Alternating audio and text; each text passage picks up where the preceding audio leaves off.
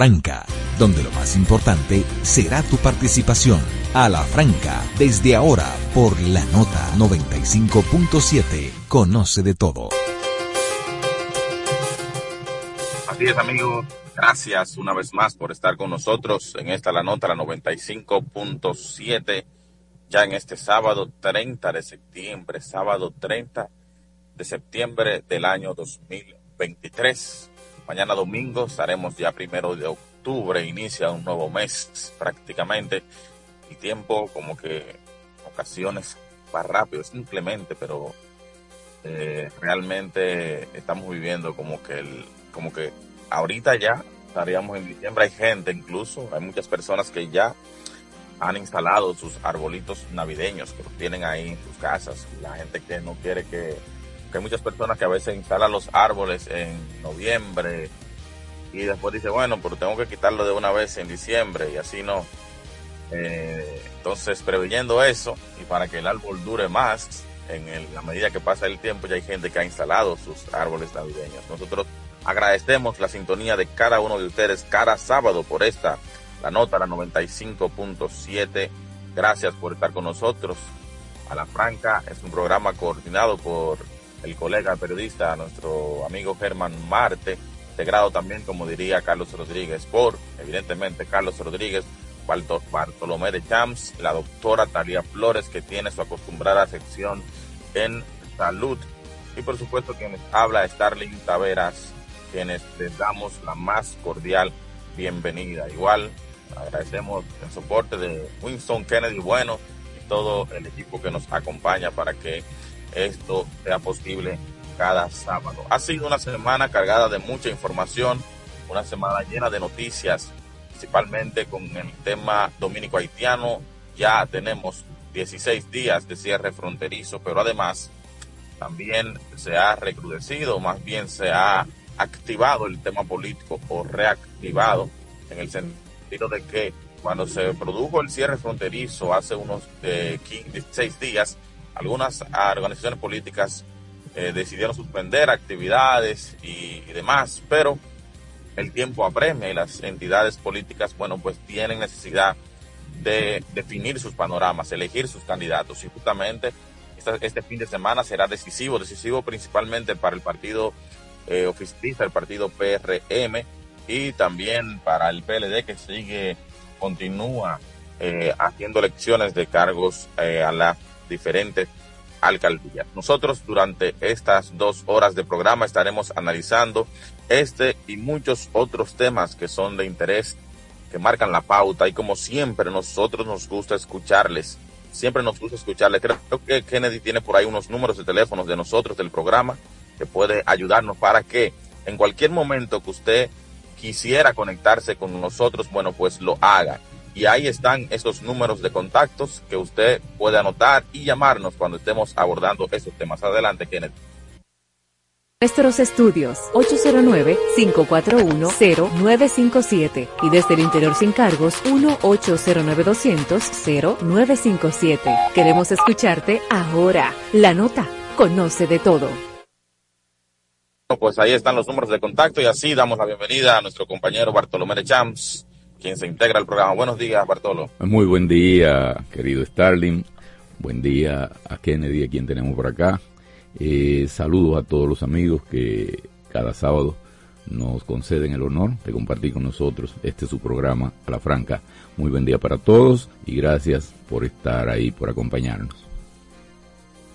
Así es, así es, Bartolomé. Decíamos una semana súper cargada de información, muchas, muchas noticias, incluso también en el ámbito internacional que siempre abordas. También ha habido informaciones de interés importantes por demás que vamos a analizar durante este programa. Pero hay un tema que debemos dar seguimiento, aunque todavía no representa peligro para la República Dominicana, pero sí es importante siempre, no importa en dónde se encuentren, pero si están en la ruta llamada ruta de los huracanes, hay que saber qué pasa desde primer momento con algunos fenómenos que se forman, eh, fenómenos meteorológicos estamos hablando, y hasta ayer habían dos fenómenos activos, estamos hablando de una tormenta Phillips y Rina, si mal no recuerdo, ha sido una temporada eh, bastante activa, aunque gracias a Dios no hemos tenido impactos mayores eh, de algunos fenómenos, pero sí ha habido muchas formaciones en esta llamada ruta de los huracanes. Y nosotros queremos contactar a meteorología para saber de primera mano cuál es la situación, dónde están estos dos fenómenos meteorológicos que hasta ayer eh, estaban reportados. Creo que no sé si Kennedy Bueno ya tiene en la línea telefónica a nuestros compañeros de la Oficina Nacional de Meteorología que siempre nos colaboran con estos asuntos relacionados al tema del tiempo. Al parecer todavía no hemos establecido contacto, pero nosotros nos iríamos entonces con parte de qué trajeron los medios, informaciones de interés, informaciones de importancia. Ah, bueno, ya tenemos en la línea telefónica a nuestro, nuestro, nuestro colega de la Oficina Nacional de Meteorología, a quien le damos la bienvenida aquí a La Franca. Buenos días.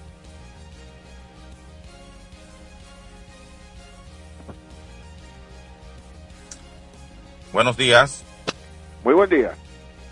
Sí, buenos días. Eh, hablábamos aquí, bienvenido a La Franca, estimado predictor. Eh, comentábamos que estábamos nosotros, bueno, pues hablando un tanto sobre unos fenómenos que están eh, formados, que están súper extremadamente lejos, no representan aún peligro para la República Dominicana, pero quisiéramos saber cuáles son las condiciones del tiempo y cuáles son las perspectivas relacionadas a Philips y Frina. Sí, sí, muy bien, muy buenos días. Para el día de hoy se espera que una vaguada incidiendo sobre nuestro territorio y los efectos asociados al transporte de humedad por el viento del este-noreste estén generando nublados que durante horas de la mañana dejarán aguaceros dispersos en, poblados como el Espaillat, María Trinidad Sánchez, Sánchez Ramírez, Samaná, Ato Mayor, la Altagracia, Monte Plata, entre otras cercanas. Para esta tarde eh, y horas de la noche, esta actividad de aguaceros y tormentas eléctricas serán más notorias hacia las provincias La Romana, San Pedro de Macorís, San Cristóbal, San José de Ocoa, Barahona, La Vega, Santiago Rodríguez y Dajabón. Para mañana, la vaguada se estará alejando de nuestro territorio pero los efectos del transporte de campos nubosos asociados al viento del este-noreste continuarán generando aguaceros dispersos en la mañana sobre poblados del noreste, sureste y suroeste del país. En cuanto a la tormenta tropical Philip, se localiza a unos 770 kilómetros al este de las Antillas Menores y se desplaza lentamente hacia el sur-suroeste a una velocidad de 7 kilómetros por hora, con vientos máximos sostenidos de 85 kilómetros por hora. Se pronostica que para este domingo y lunes, Philip tomará un giro hacia el nor-noroeste, hacia el nor-noreste, y se alejará de la República Dominicana. Sin embargo, debido al comportamiento errático de este sistema tropical, la UNAMED está monitoreando muy de cerca su desarrollo. En cuanto a la tormenta tropical Rina, esta se ubica a 1455 kilómetros al este de las Antillas Menores, un poco distante. De acuerdo a las proyecciones actuales, ambas tormentas tropicales no representan peligro para la República Dominicana. Esto es todo en cuanto a las condiciones del tiempo. Desde la Oficina Nacional de Meteorología, en un informe especial para A la Franca, estuvo con ustedes Leonardo Marte. Bueno, pues gracias Leonardo por actualizarnos sobre estos dos fenómenos principalmente y esta aguara que también indica la ONAMED que estará incidiendo sobre el territorio dominicano. Y con esta información del tiempo nosotros damos la bienvenida a nuestro compañero Germán Marte. Germán que ha estado tanto dando los días libres y un americano se va a gastar el último día libre, nos va a conceder el honor de estar con nosotros aquí. que no debiera, debiera estar lejos. Muy, bienvenido, Germán, bienvenido, buen día. Muy buenos días, buenos días, Stalin Taveras, buenos días, don Bartolomé de Shams, Kennedy, bueno, buenos días a Carlos Rodríguez, que no estará hoy con nosotros por un asunto familiar, y bueno, y a la doctora Taría Flores, que estará en un ratito. Buenos días a todos. Eh, este sábado 30 de septiembre, qué rápido va el mes, eh, digo el, el, año. Este mes se acabó en un santiamén. Yo ni me di cuenta cuando pasó. Tengo la mitad del tiempo sin contarlo. yo me quedé, yo empecé en el 18, Stalin, y de repente veo que estamos a 30. ¿Y qué pasó?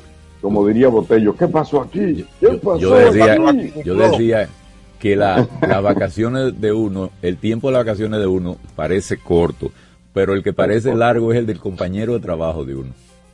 Sí, así, así mismo, así mismo. Bueno, cree que son tres meses que, que, hace que se fue. Sí, muchas gracias a todos por estar con nosotros eh, mañana prácticamente, sí, mañana dentro de 20, menos de, a ver, ¿cuántas horas? Dentro de 18 horas o menos comienza comienza el último trimestre del año. Aprovechenlo, aprovechen. Si tenían planes, planes para este 2023, aún están a tiempo de conseguir o de lograr alguna parte de ellos, por lo menos de empezarlo. Así que último trimestre del año comienza mañana. Septiembre se va, comienza octubre, ahí estaremos nosotros, como siempre, llevándole información, llevándole eh, nuestros análisis, nuestra opinión a la franca sobre los acontecimientos del país. Esta, como tú dijiste, Stalin, efectivamente es una semana bastante activa en el ámbito de la política, en el ámbito de la, de la economía también, de la diplomacia. El PRM, estamos en la antesala de una de la de la celebración mañana de la convención del PRM, de eso vamos a hablar ampliamente eh, más tarde, eh, porque en este partido uno dice, bueno, ahí todo está claro, no todo está claro no todo está claro, especialmente Santo Domingo Este, Santo Domingo Oeste. Eh, a nivel presidencial puede que las cosas anden, vamos a ver, pero de que habrá ruido, habrá ruido. Y uno espera que, o sea, será por descontado que el presidente se va a imponer cómodamente, pero bueno, ya eso lo analizaremos más adelante. Sin duda que el tema haitiano, como tú dijiste, Stalin, también es el tema del canal, pues se sigue debatiendo. Haití sigue construyendo su canal. República Dominicana inició la rehabilitación del canal de la Vigía allá en tu pueblo, en Dajabón. Así que tenemos bastante. Vamos a hablar con un diplomático y empresario haitiano, Jean Bertin, que ha estado eh, viviendo en República Dominicana muchos años y que conoce la realidad, que nos va a dar su opinión sobre cómo él ve esta situación. También estaremos conversando con un comerciante de la, zona de Dajabón. Ya los comerciantes han comenzado a, estar subidos. De manera que. Una, una de las mejores entrevistas más, eh, y más documentadas que yo he visto fue la de ayer que tuvieron los compañeros del día con Silvio Carrasco. Eso fue increíble como tuvo Silvio ahí.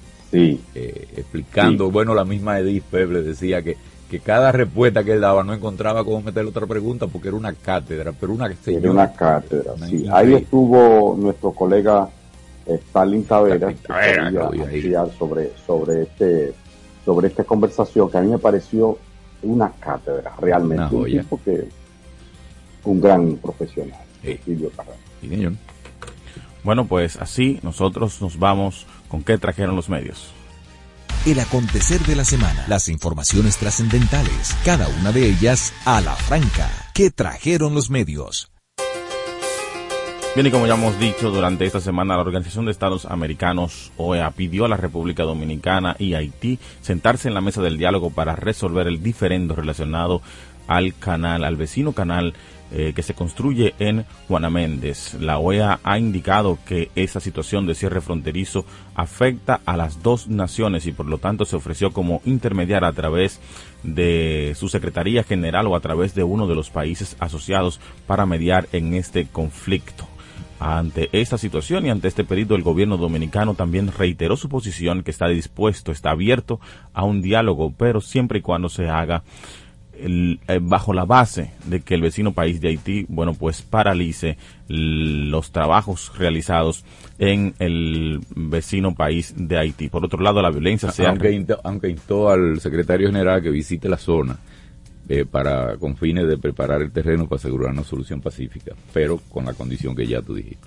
Por otro lado, el la violencia se ha recrudecido en el vecino país de Haití luego de que las bandas hayan incursionado con mayor fuerza en los últimos días. La Embajada de Francia ha donado varios equipos para tratar de apoyar a la policía con más equipos y así poder defender el territorio que es controlado en más de un 80% por diferentes bandas. Debido a la situación del cierre fronterizo, el gobierno anunció ayer la donación de más de 50 millones de pesos a pequeños y medianos comerciantes de Dajabón que han sido afectados por el cierre fronterizo. Además, se ha dispuesto y se ha indicado durante esa semana en que trajeron los medios, tenemos que también se aumentó el consumo de huevos en las cárceles del país y de y de otro, a través de otros programas sociales para ayudar a solventar la situación en la frontera del vecino país de Haití con este cierre fronterizo.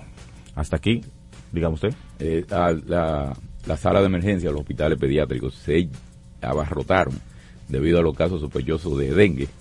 Eh, el y el pasado miércoles el Ministerio de Salud Pública reportó un nuevo fallecimiento.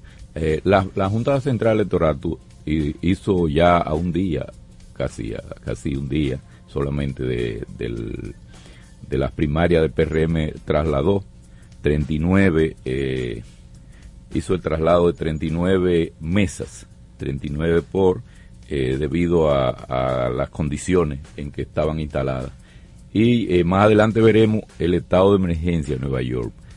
Recordemos el 4 de noviembre aquí y veremos Nueva York y alguna parte de, de Nueva Jersey en estado declarados en estado de emergencia ayer porque se llenaron de agua, 7 a 9 pulgadas de agua.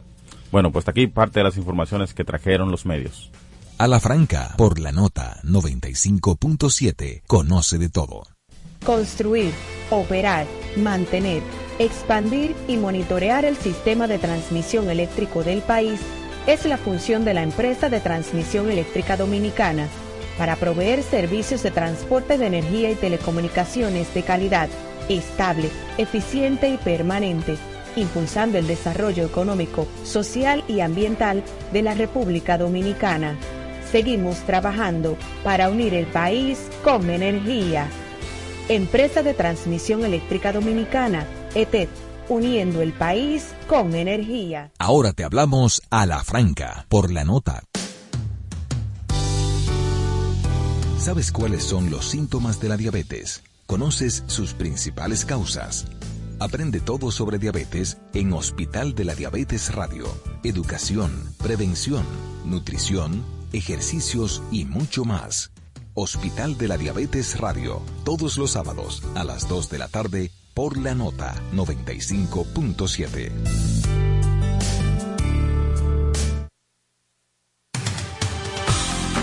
Más conocimiento, más tips de finanzas, más oportunidades.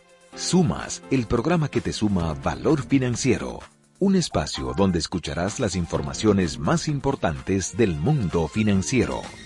Sumas, bajo la conducción de Santiago Sicard e Ivette Silva de lunes a viernes a las 7 de la noche por la nota 95.7. Conoce de todo.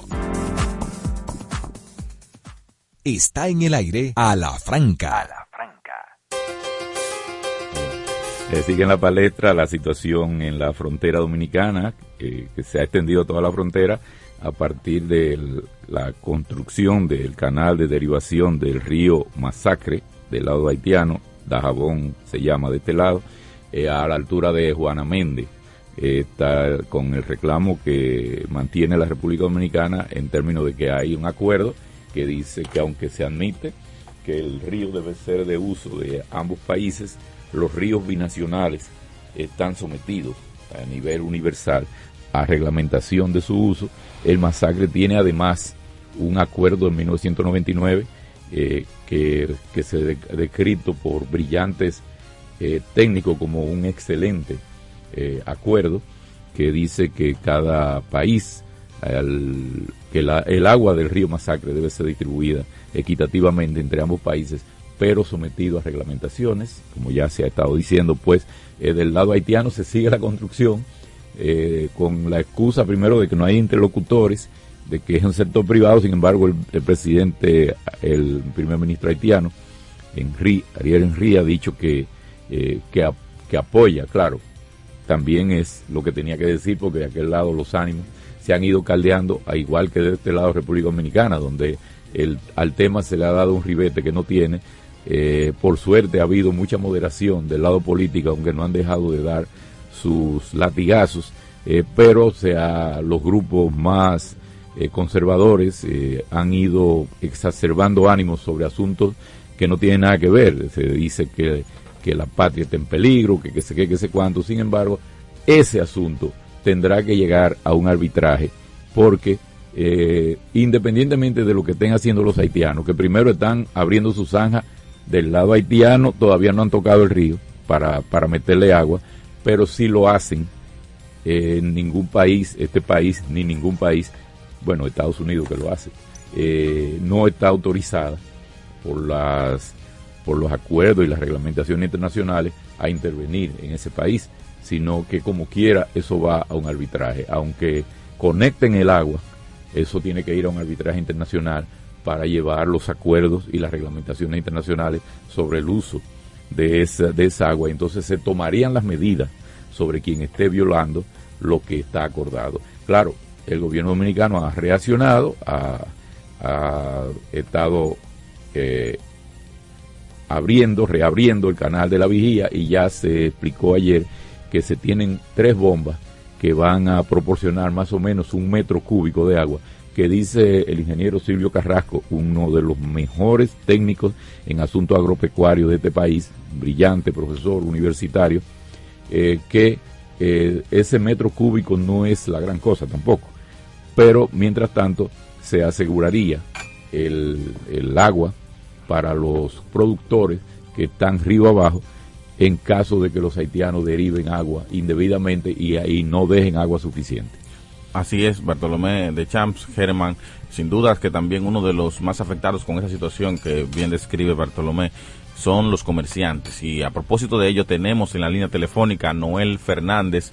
Él es parte de la Asociación de Comerciantes de Dajabón, con quien conversamos hace unos 16 días. Hablamos con él y queremos justamente, Noel, que nos puedas actualizar cuál es la situación de ustedes, los comerciantes del comercio en la frontera ya a unos 16 días del cierre total, pero sabemos que ustedes ya tenían unos días más. Buenos días, bienvenido a La Franca. Buen día, yo soy Noel Fernández, presidente de la Asociación de Mercaderes, como tú acabas de decir. Estamos aquí en una situación económica muy complicada porque ya prácticamente tenemos un mes el mercado binacional cerrado, como está clara, ya cuando cerraron la frontera totalmente, nosotros teníamos eh, 10 días y van 19 desde que cerran la frontera, entonces tenemos prácticamente un mes. Un mes ya de cierre en el lado de Dajabón. Sí. Pero Noel, nosotros hemos visto ayer, por ejemplo, el gobierno eh, anunció que estaba eh, llevando a, dinero en un cheque, creo yo que más de 54 millones. 54 millones de pesos para pequeños comerciantes. ¿Eso no, le no les ha impactado? El gobierno entregó 47 millones 800 mil y pico de pesos a, la asociación de, detallistas. Claro, ellos nos ayudaron, nos compraron la mercancía perecedera. Eso es una ayuda muy importante, porque no decirlo porque la mercancía perecedera ya se iba a dañar, la que ellos no, no van a comprar para, para dinero. Discúlpame, Noel, estamos hablando de pollo y de huevo y de qué otra cosa. No, no, en, este caso es la asociación que yo dirijo, que es espagueti, harina, arenque, bacalao, ese tipo de cosas que, que con el tiempo cogen los ojos y se dañan. Ya estábamos en una situación complicada y nosotros le explicamos la situación y ellos vinieron y, nos, hicieron un cheque por el monto de un inventario que le sacamos. Suponiendo que, que, se haya se le haya cumplido, suponiendo que haya sido satisfactorio la, compensación por los productos perecederos. Pero hay una cosa, si ustedes duran, por ejemplo, dos meses sin vender los artículos que no son perecederos, con una inversión ahí, ¿Cuáles son los riesgos para la inversión de, ustedes como comerciantes? Todas las cosas que no se dañen, que no se la están comprando, no se la están compensando. Eh, muy alto. Yo te explicaba ayer en la reunión a los compañeros que esta situación gas tengamos riesgo de, de, quebrar económicamente. el gobierno ha estado aquí dándonos el frente y ellos han estado Eh, viniendo. Sí, perdón, Pero- perdón, Noel, perdón, porque me refiero, por ejemplo, y veo que usted lo va a explicar, si cierran las tiendas por dos meses, las tiendas no tienen artículos perecederos, pero dos meses cerrados, muchas no van a abrir, como sucedió con la pandemia. Entonces, eh, No, síganos claro. diciendo qué va a pasar con ustedes, con, lo- con los otros artículos que tienen cientos de miles de pesos invertidos ahí y no se están moviendo. Cientos de millones, no, millones de pesos. El mercado es muy complejo y muy grande. No tenemos millones de pesos, tenemos compromisos financieros a largo plazo, todos. Mira, a- a- la, la posición de nosotros ahora mismo es la siguiente.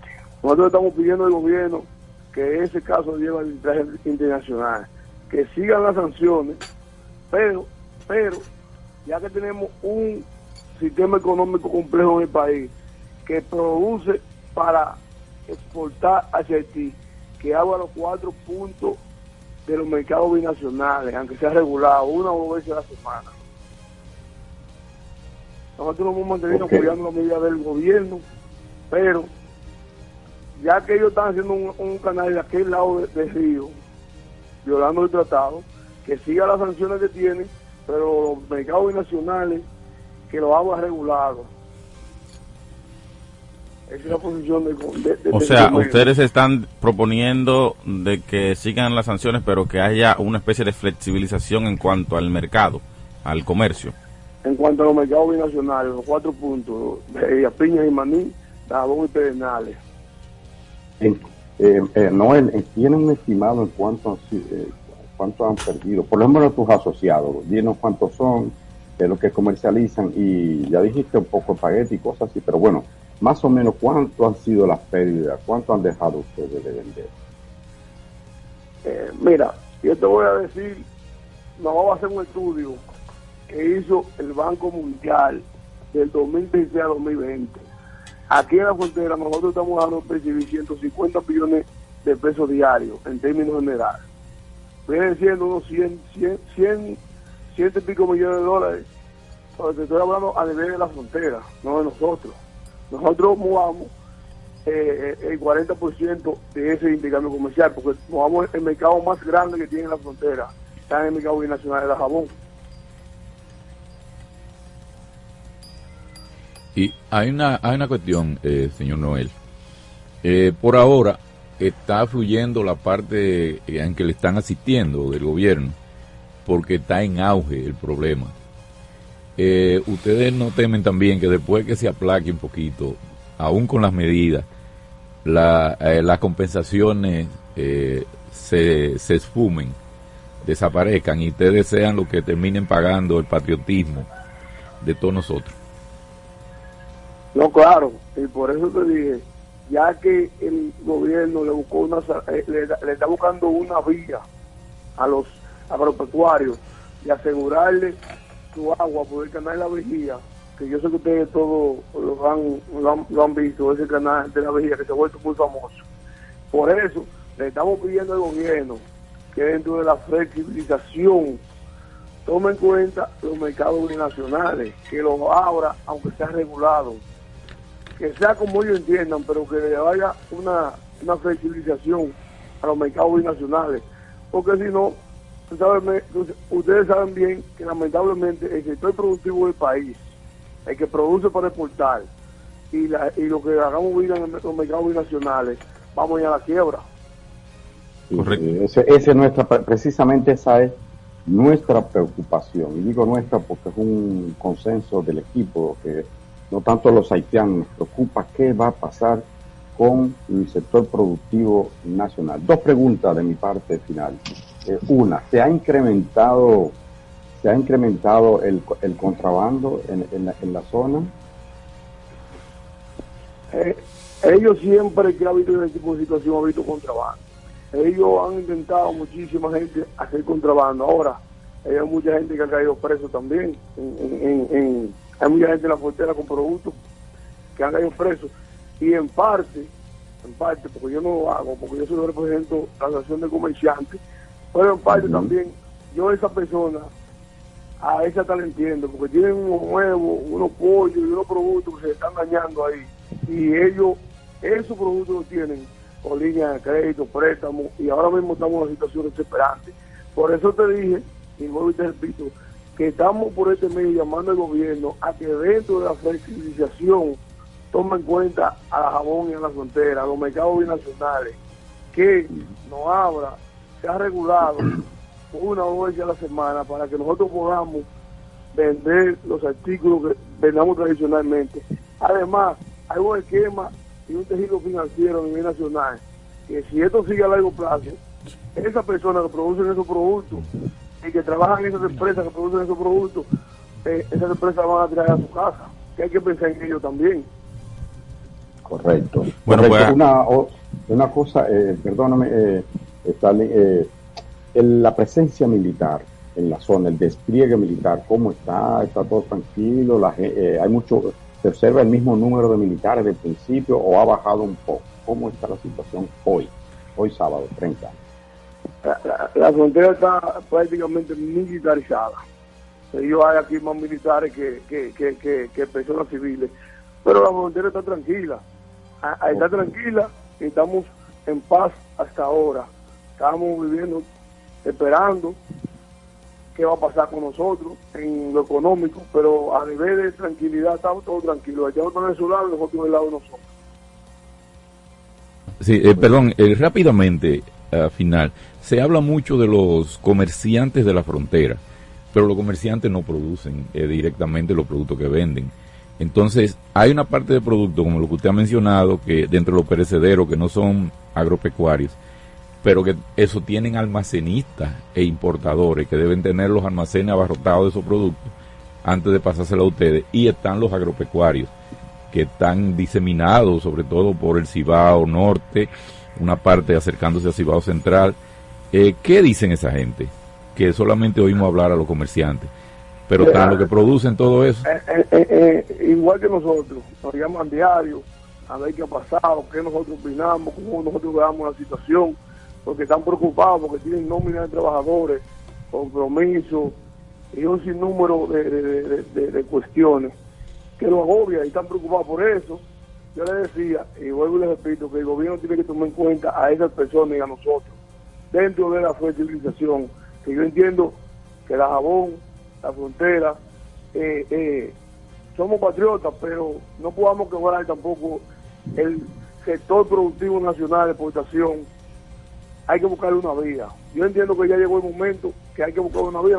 El presidente dijo que iba a flexibilizar y queramos que nos tomen en cuenta dentro de esa flexibilización.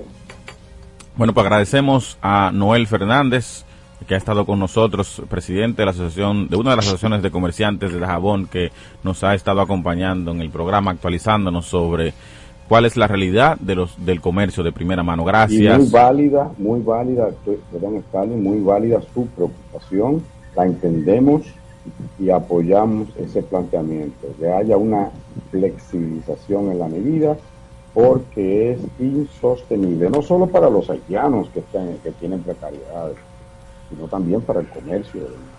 Correctamente. Gracias, Noel, por estar con nosotros en Alafranca. A la Franca, por la nota 95.7, conoce de todo. Construir, operar, mantener, expandir y monitorear el sistema de transmisión eléctrico del país es la función de la empresa de transmisión eléctrica dominicana para proveer servicios de transporte de energía y telecomunicaciones de calidad, estable, eficiente y permanente, impulsando el desarrollo económico, social y ambiental de la República Dominicana. Seguimos trabajando para unir el país con energía. Empresa de Transmisión Eléctrica Dominicana, ETED, uniendo el país con energía. En los años 80 vivimos los mejores éxitos pop de toda la historia. Prepárate a disfrutar todos los sábados Soda Pop, una cuidada selección de éxitos de aquellos años. Soda Pop, bajo la conducción de Pablo Nogueroles por la nota 95.7. Conoce de todo.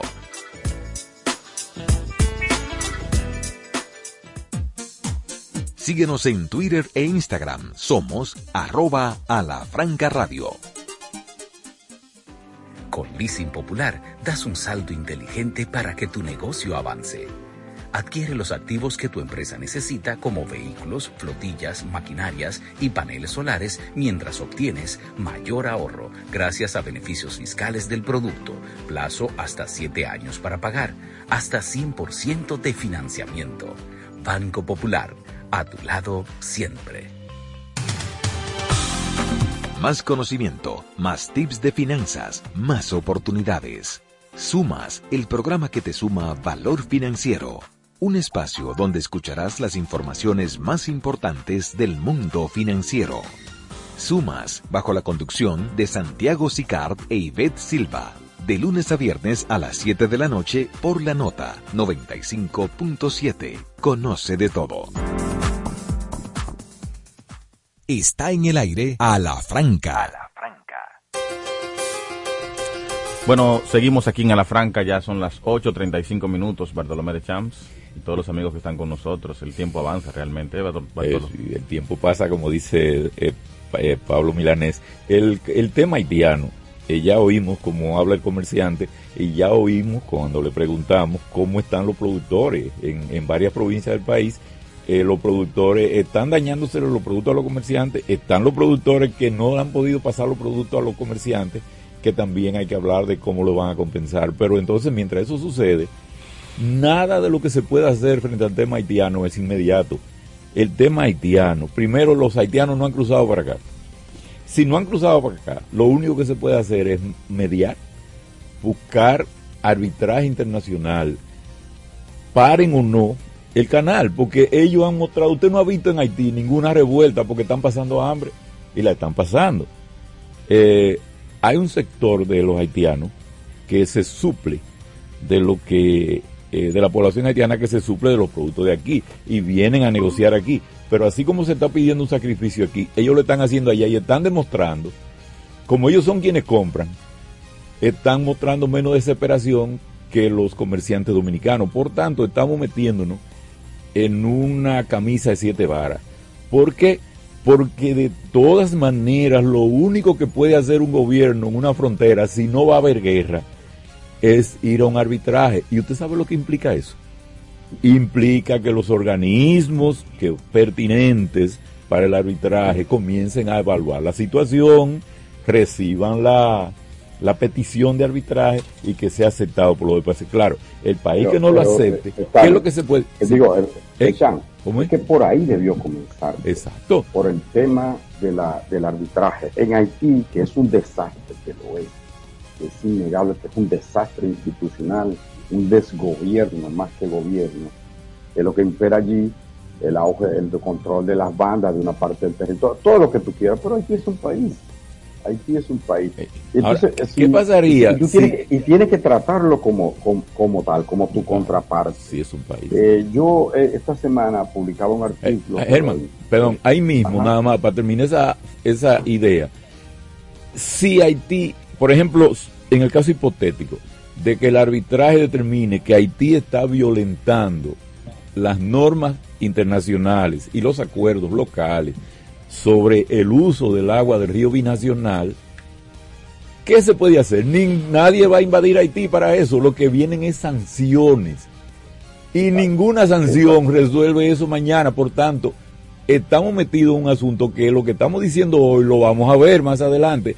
Arbitraje y sanciones. Las sanciones, eh, hay que buscarle el lado a las sanciones para que le piquen, pero las sanciones también toman tiempo. Hoy no hay nada que se pueda hacer. Nadie va a determinar que invadan Haití. Mira, eh, yo creo, miren, para que quede claro, para que quede claro, no es que nosotros aquí estamos de que del lado de Haití, no. todo lo contrario, estamos del lado de República Dominicana. Lo que no queremos tampoco es que nos, eh, que nos usen de alguna manera. Yo intitulaba mi artículo de esta semana como eh, Jugando Dominó en el Masacre. y lo hacía porque, eh, o sea, lo puse así, yo entiendo que de alguna manera esto es como una especie de juego, que los estrategas políticos del gobierno, eh, o del gobierno, no, del PRM, básicamente, a lo mejor pensaron que era, y yo entiendo la preocupación del presidente, porque él es el que tiene la carga encima, es verdad, yo la comprendo, pero la, la salida, la jugada que se ha buscado eh, entiendo que es errada, es errada. Haití es un socio comercial de República Dominicana. El ultranacionalismo y todos los discursos, todas las cosas que lo único que han hecho es unificar a los haitianos y a incrementar el rechazo a República Dominicana de una parte minoritaria, pero orgullosísima, igualita que la de aquí, en contra de República Dominicana. Ya hay un discurso como que vamos para la guerra. ¿Y a pelear con quién vamos nosotros? Pero si somos vecinos, si somos hermanos, nos quiera o nos guste o no, somos, eh, ¿cómo se llama? Coterráneos. ¿Verdad? Así que se dice, la, somos coterráneos, venimos, estamos en la misma, el mismo pedacito de tierra en este mar eh, sí, nos, nos conviene llevarnos bien. Lo que impera es el diálogo, la negociación. Ah, es un asunto básicamente, y yo quisiera que tal interviniera ahí y explicara un poco, hiciera una síntesis de lo que dijo eh, Silvio Carrasco, es un asunto eminentemente técnico.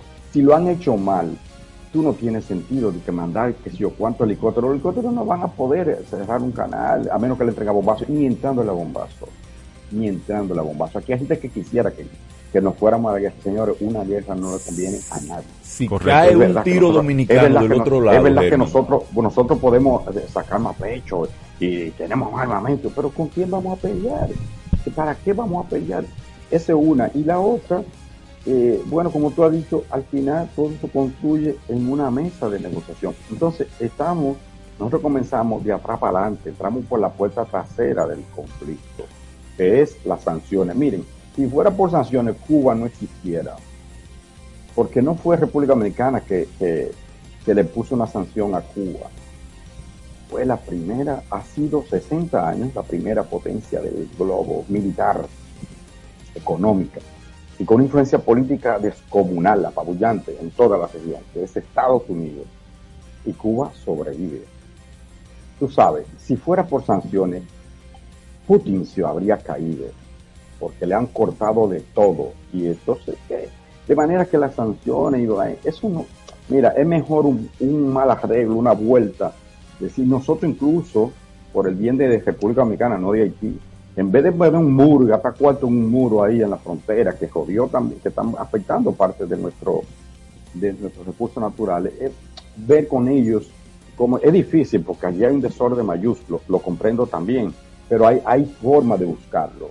Usted machacar a los haitianos, lo que ha hecho es compactarlo de alguna manera, compactarlo, no contra nosotros, debía ser ellos contra su sistema, contra el gobierno, contra el desastre que tiene con Ariel Henry, la corrupción, toda esa mafia que impera en Haití, es un desastre, ciertamente. Pero ahora ellos están mirándonos, dejaron de mirar su problema de allá para enfocarse que es República Dominicana. Entonces, creo que el trato que se ha buscado no es, el, eh, humildemente lo digo, y a la franca, no es el más adecuado. Eh, eh, eh Stalin, sería bueno que lo que, que tú rememorar un poco lo que dijo Silvio, que, que dice que Sí, yo creo que, una de, la, una de las partes fundamentales de lo que ha salido, y justamente aparte de indicar que es un tema eminentemente técnico, y creo que si hubiese habido oposición técnica al principio y no política, y cuando hablo de política no me refiero a política electoral necesariamente, pero sí tema, eh, posiciones políticas, porque de aquel lado también vemos, por ejemplo, un ex primer ministro, en este caso Claude Joseph, que siempre está aprovechando situaciones como esta para... Ah, posicionar su discurso contra la República Dominicana, igual de este lado las situaciones. Decía Silvio Carrasco una parte muy importante.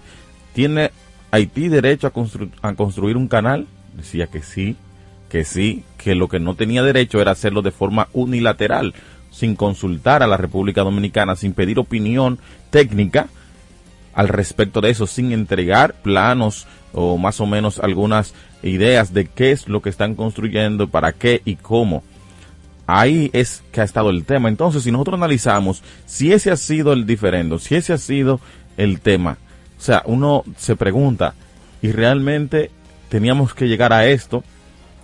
Teníamos que llegar a esta situación que tenemos ahora, que, hay que estar subsidiando, eh, soportando el comercio. Si nosotros nos ponemos a analizar y, nos ponemos, y ponemos sobre la mesa cuál ha sido la afectación cuál ha sido la realidad, nosotros podemos ver que como República Dominicana, aunque de aquel lado hay mucha gente que la esté pasando muy mal, pero lamentablemente la República Dominicana también ha salido perdiendo en esa situación. ¿Por qué?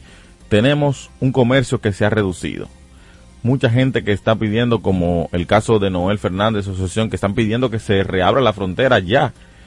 Analicen por ahí.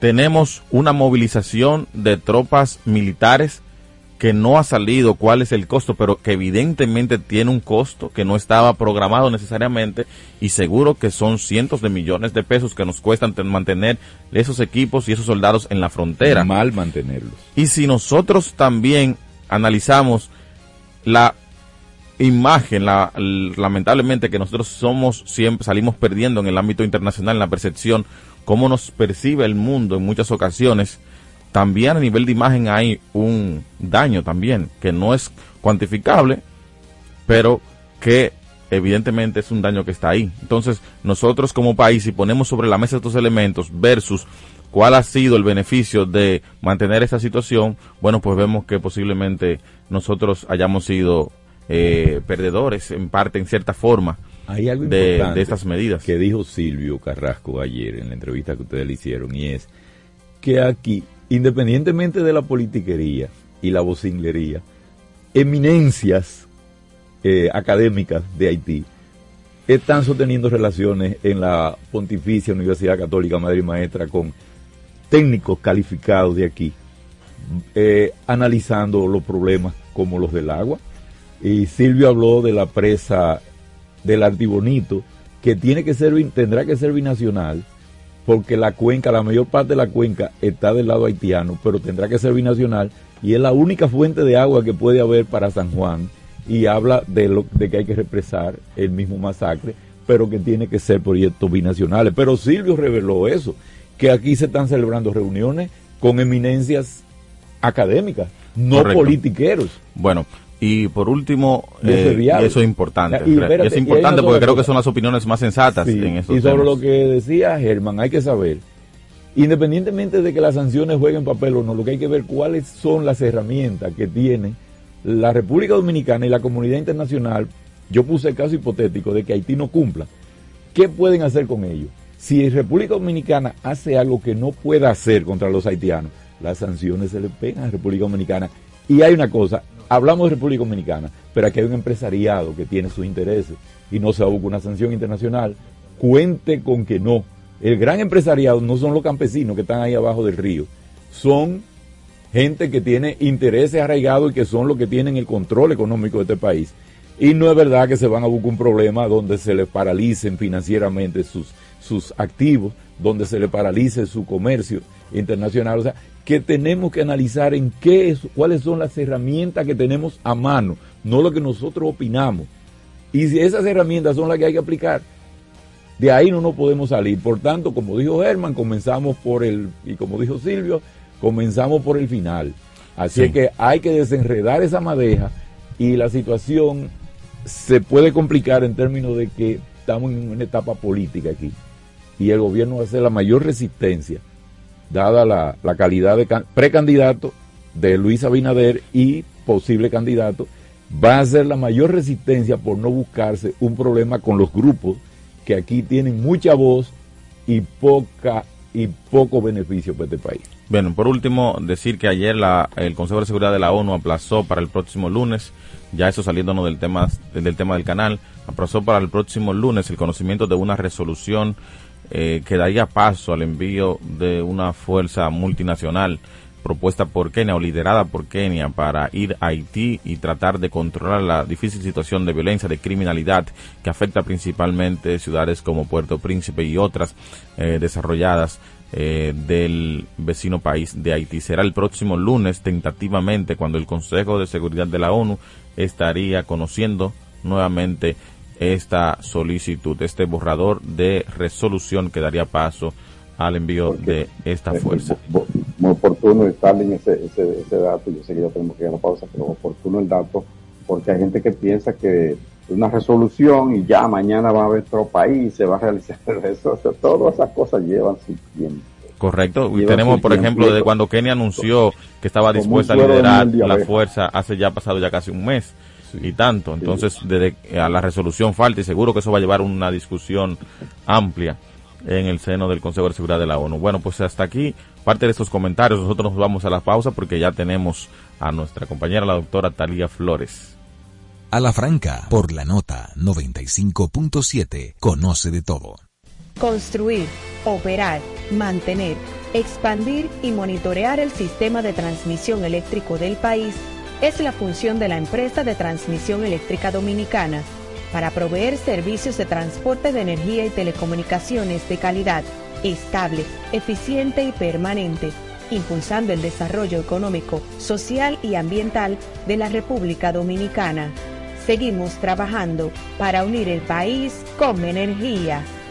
Empresa de Transmisión Eléctrica Dominicana, ETED, uniendo el país con energía.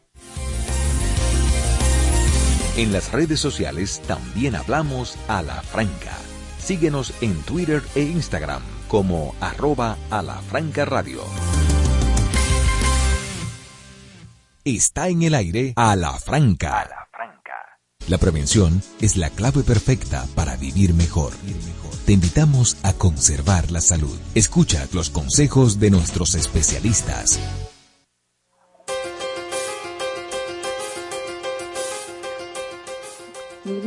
Buenos días, como siempre. Gracias por estar con nosotros aquí en Ala Franca.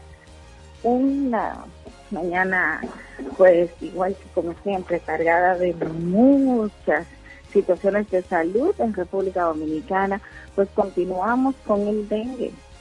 Señores, las emergencias arropadas todas por el dengue y la verdad es que muchos pacientes buscando y tratando de ver dónde pueden conseguir camas. Y lo digo con conocimiento de causa porque he tenido hasta un día completo para poder proporcionar una cama a algún paciente.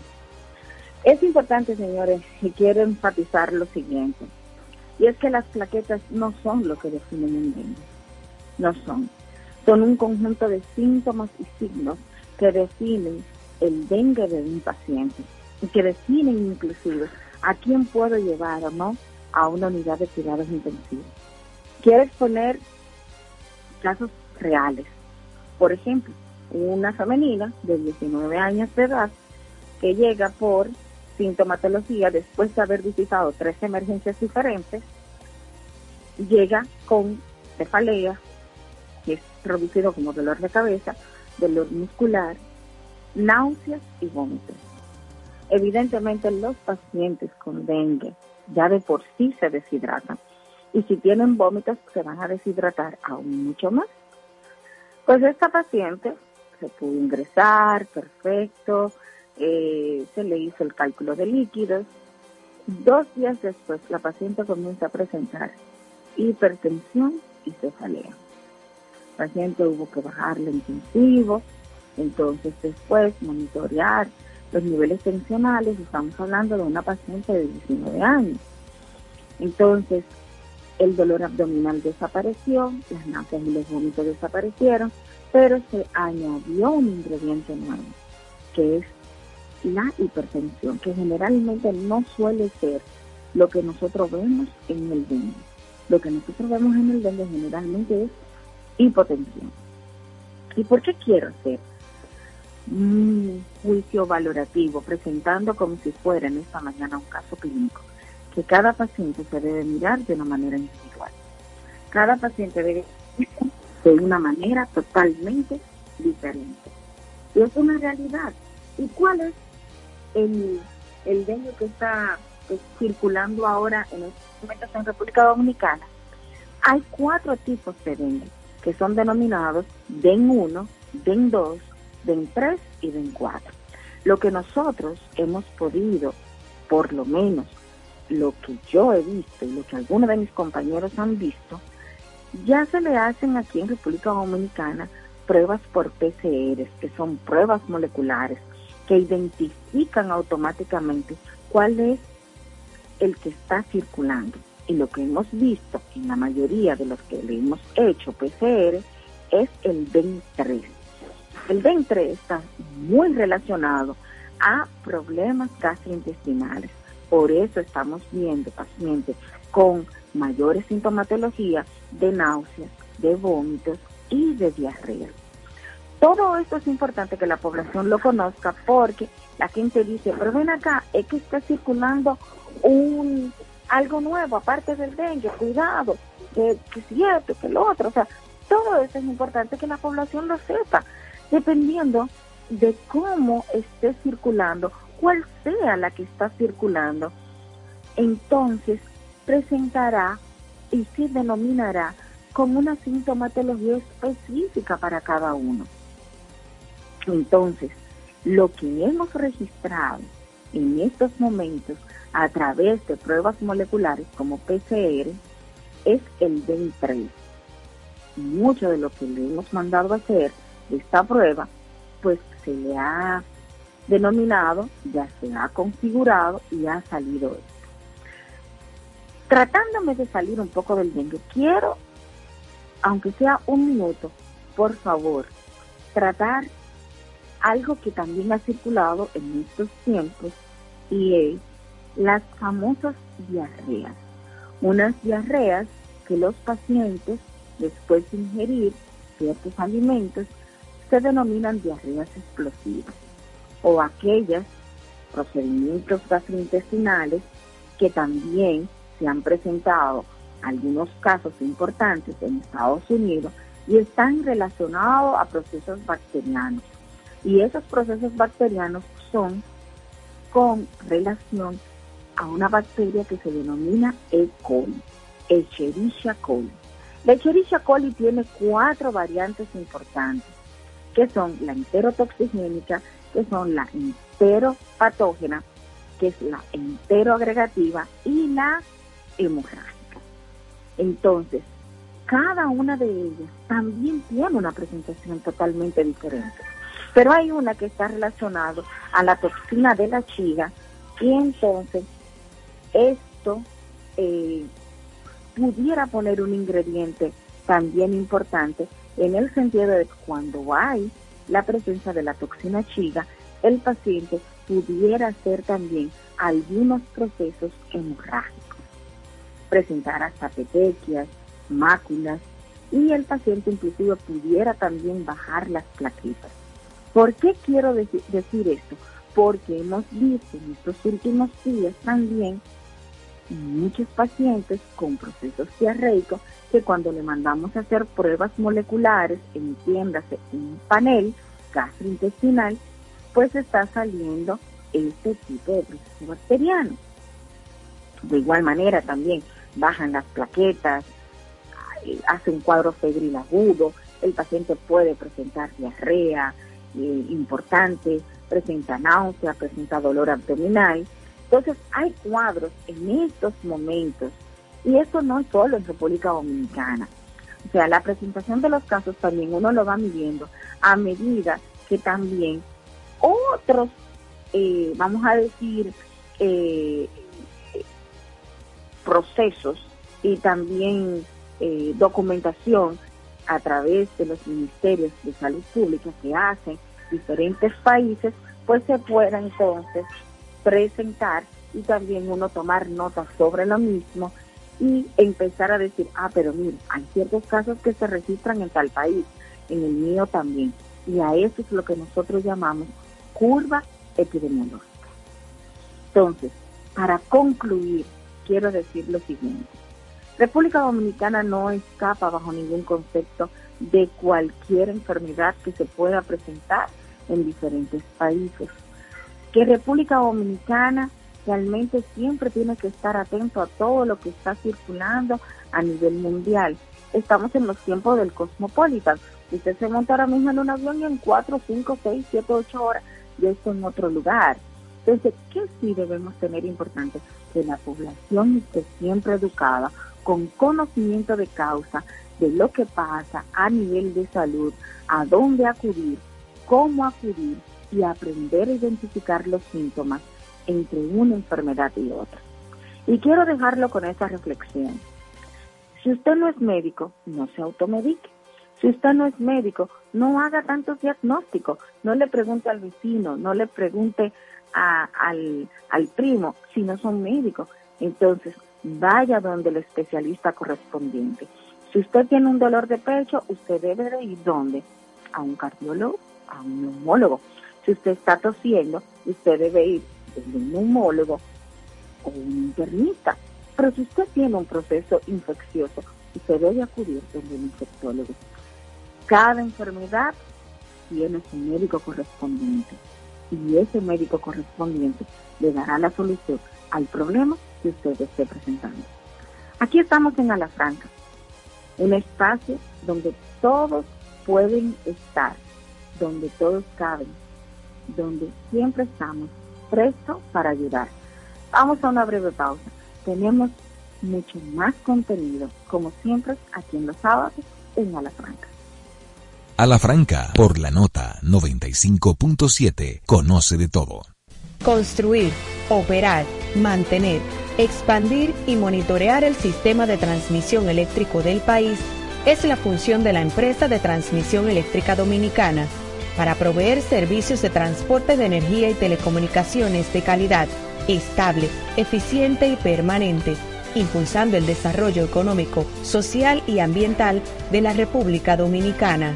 Seguimos trabajando para unir el país con energía. Empresa de Transmisión Eléctrica Dominicana, ETED, uniendo el país con energía. En los años 80 vivimos los mejores éxitos pop de toda la historia. Prepárate a disfrutar todos los sábados Soda Pop, una cuidada selección de éxitos de aquellos años. Soda Pop, bajo la conducción de Pablo Nogueroles por la nota 95.7. Conoce de todo.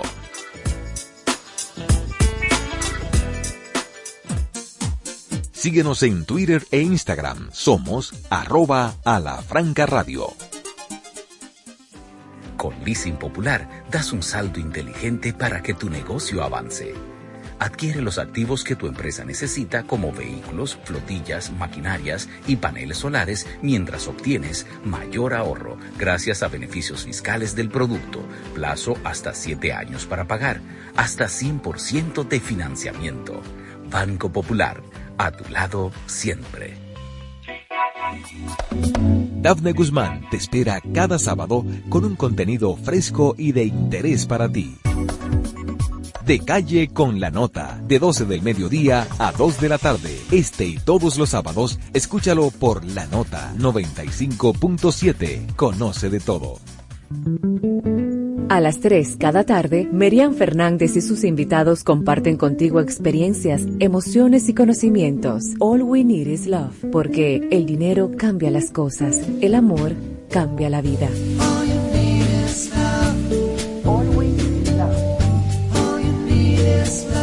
De lunes a viernes de 3 a 4 de la tarde. All we need is love, porque el amor sigue siendo la oferta más irresistible. Por la nota 95.7. Conoce de todo.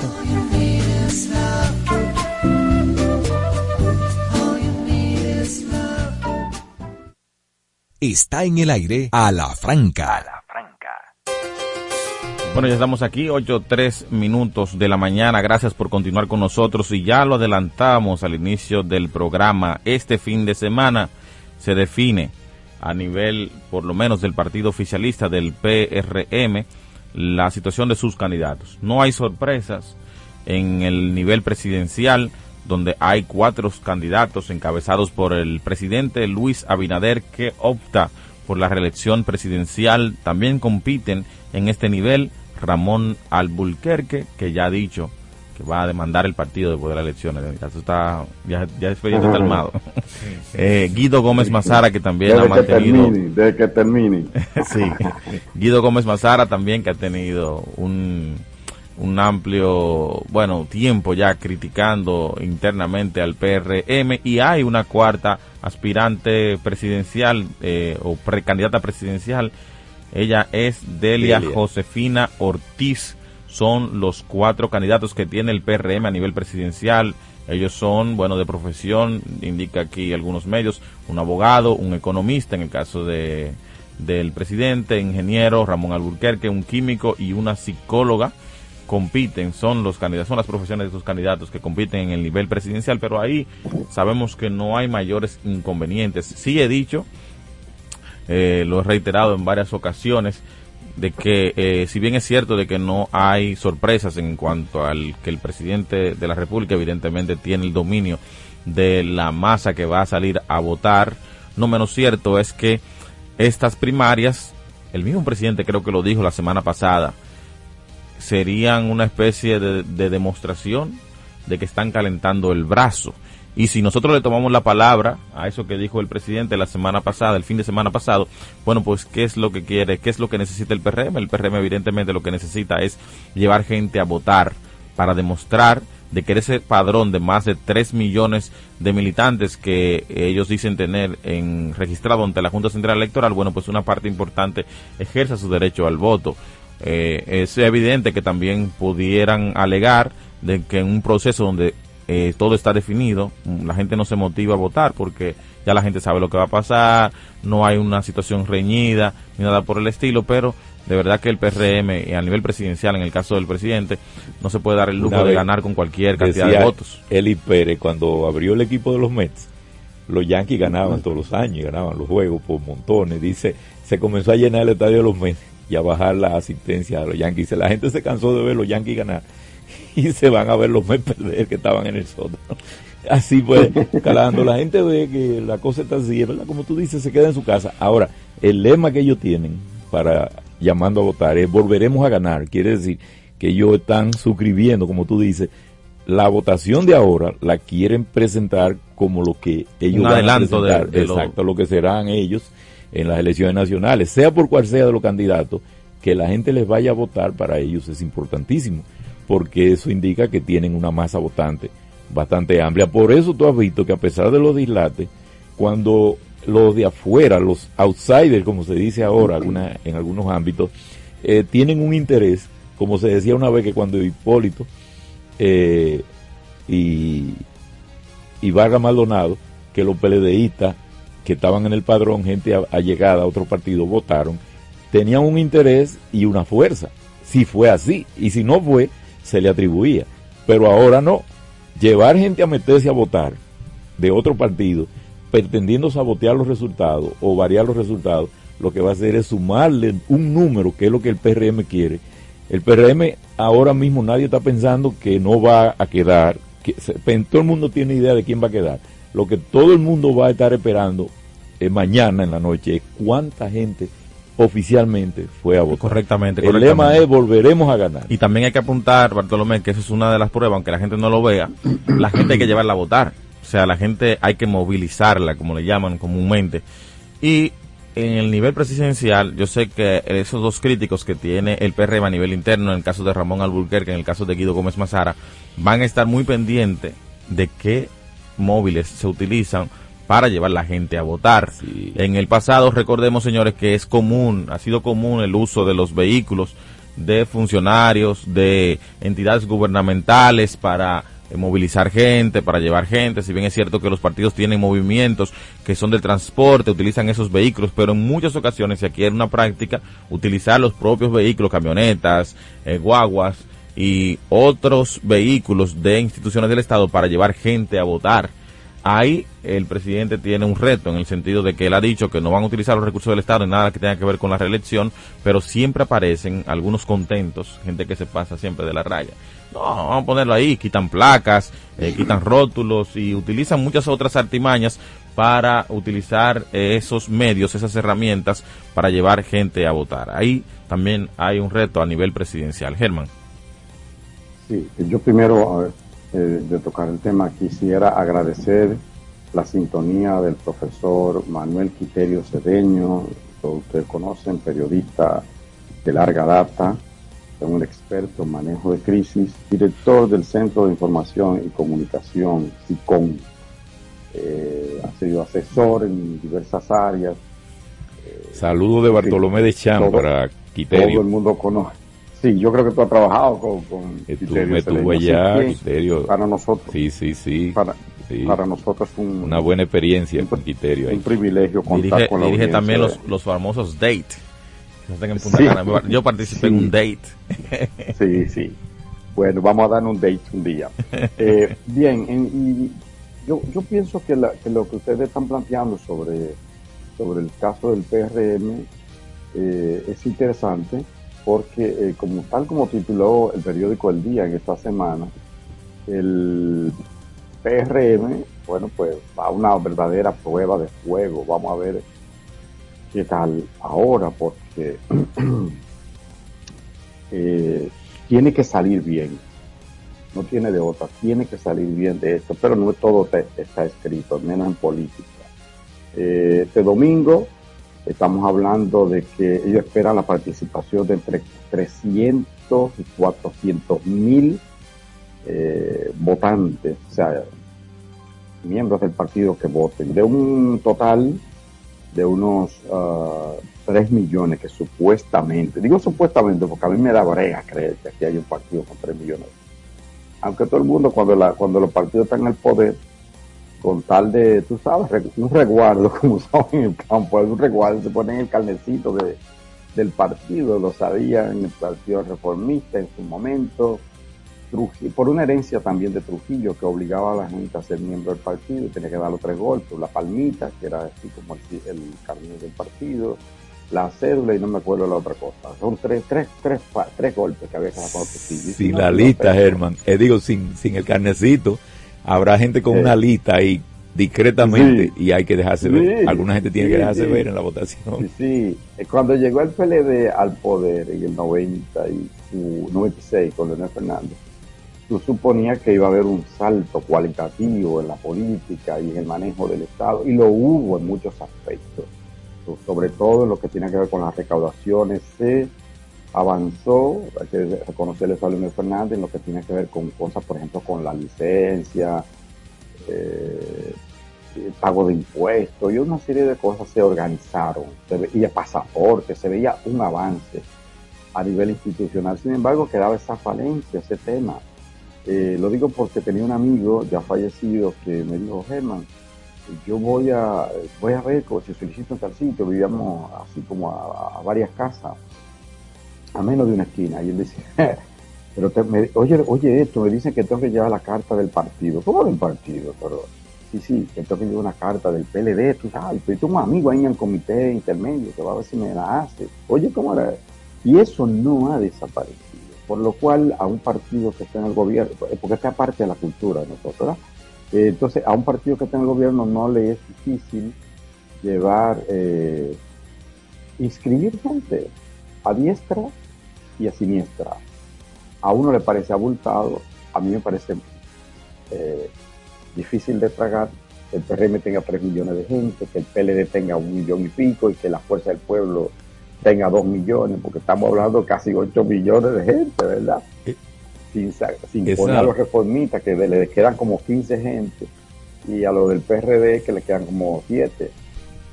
En esa legalidad, Herman, existe dentro de la legalidad, entre comillas, eh, lo que decía el viejo Secuba Baloyán en los muñequitos antiguos de Chanok, que decía el viejo Baloyán que los golpes bajos no son legales, pero sí son efectivos. Y además, recordemos que eh, Michael Jordan, sin Pippen y sin Rodman, sin la metida de mano de Rodman, que le metía la mano por toda parte a lo contrario y le daba codazo a más no poder, probablemente las anotaciones de Jordan hubieran sido menos. Y Rodman se las arreglaba para hacer, cometer esa tropelía sin que se vieran. Por tanto, el que tiene el poder sobre todo, y el que no lo tiene también, trata de avanzar un ching más de lo que dice la regla hasta donde no lo puedan pescar, hasta donde no lo puedan, no se lo puedan prohibir. El que tiene el poder tiene una logística visible y tiene otra logística subterránea. Tiene una ventaja, tiene la ventaja de que en boxeo, ¿verdad? Al campeón. en boxeo, si la cosa está eh, bueno, el boxeo para que el retador para que el retador le gane al campeón tiene casi que matarlo. Tiene que, tiene Por decisión unánime no le gana. Digo, por decisión, por decisión de los jueces no le gana tiene, que, tumbarlo. Eh, pues. no gana por un voto, por un punto. No nadie le gana un campeón por un punto. Tiene durísimo. De todas maneras, hay que reconocer que Abinader tiene un, aire, tiene una, una situación más. Está su aire. Está una situación más cómoda que obviamente que Ramón Alburquerque, que es un hombre súper preparado, pero que no tiene la empatía con. Sí, es la realidad. Al nivel, de, al nivel ni de Hipólito ni a nivel de, de Abinader. Yo creo que ni a nivel de Guido Guido, también un hombre que se mueve, un hombre inteligente, con un discurso, un abogado de fuste, un tipo indoblegable, una persona batalladora, todo lo que tú quieras, pero Guido no, no, no tiene los dice la dice habla Milagros eh, Rosario Espinal de que hay que encantar a la gente independientemente de ya la, la diferencia que hemos hablado también hay que encantar a la gente y fíjate que los candidatos con recursos en la posición por ejemplo del presidente Abinader es un hombre que, que con su forma atrae mucha gente de esos votantes de ellos los otros dos con, eh, personas inclusive a Guido no le gustó como lo describió Ana Mitila él dijo que no. Ella dijo un hombre aguerrido, un hombre que sé yo cómo. Eh, él dijo que no, que él no era eso, pero que sabemos cuál es el estilo de Guido y el de Albuquerque es muy frontal también.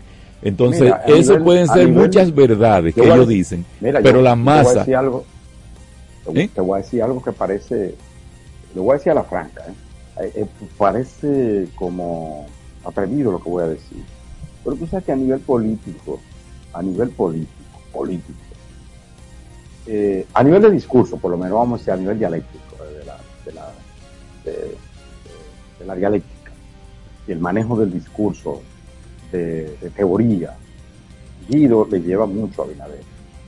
Yo no tengo la menor duda de eso. Yo estoy y Albuquerque le lleva a los dos, técnicamente hablando. Es un tipo que te argumenta con un, con un fundamento eh, cualquier discurso que te, bueno, así como va a pasar el helicóptero ahora aquí, por las nubes, o sea, es un tipo que, que, te puede razonar y, que tú tienes que escucharle, porque es una persona muy capacitada. El tema está que en la política, y más en República Dominicana, hay otras cosas, hay otras cosas, eh, como los recursos, de los cuales no dispone ni Abinader, ni, ni Alburquerque, ni Guido. ni Guido. Entonces, esa es una.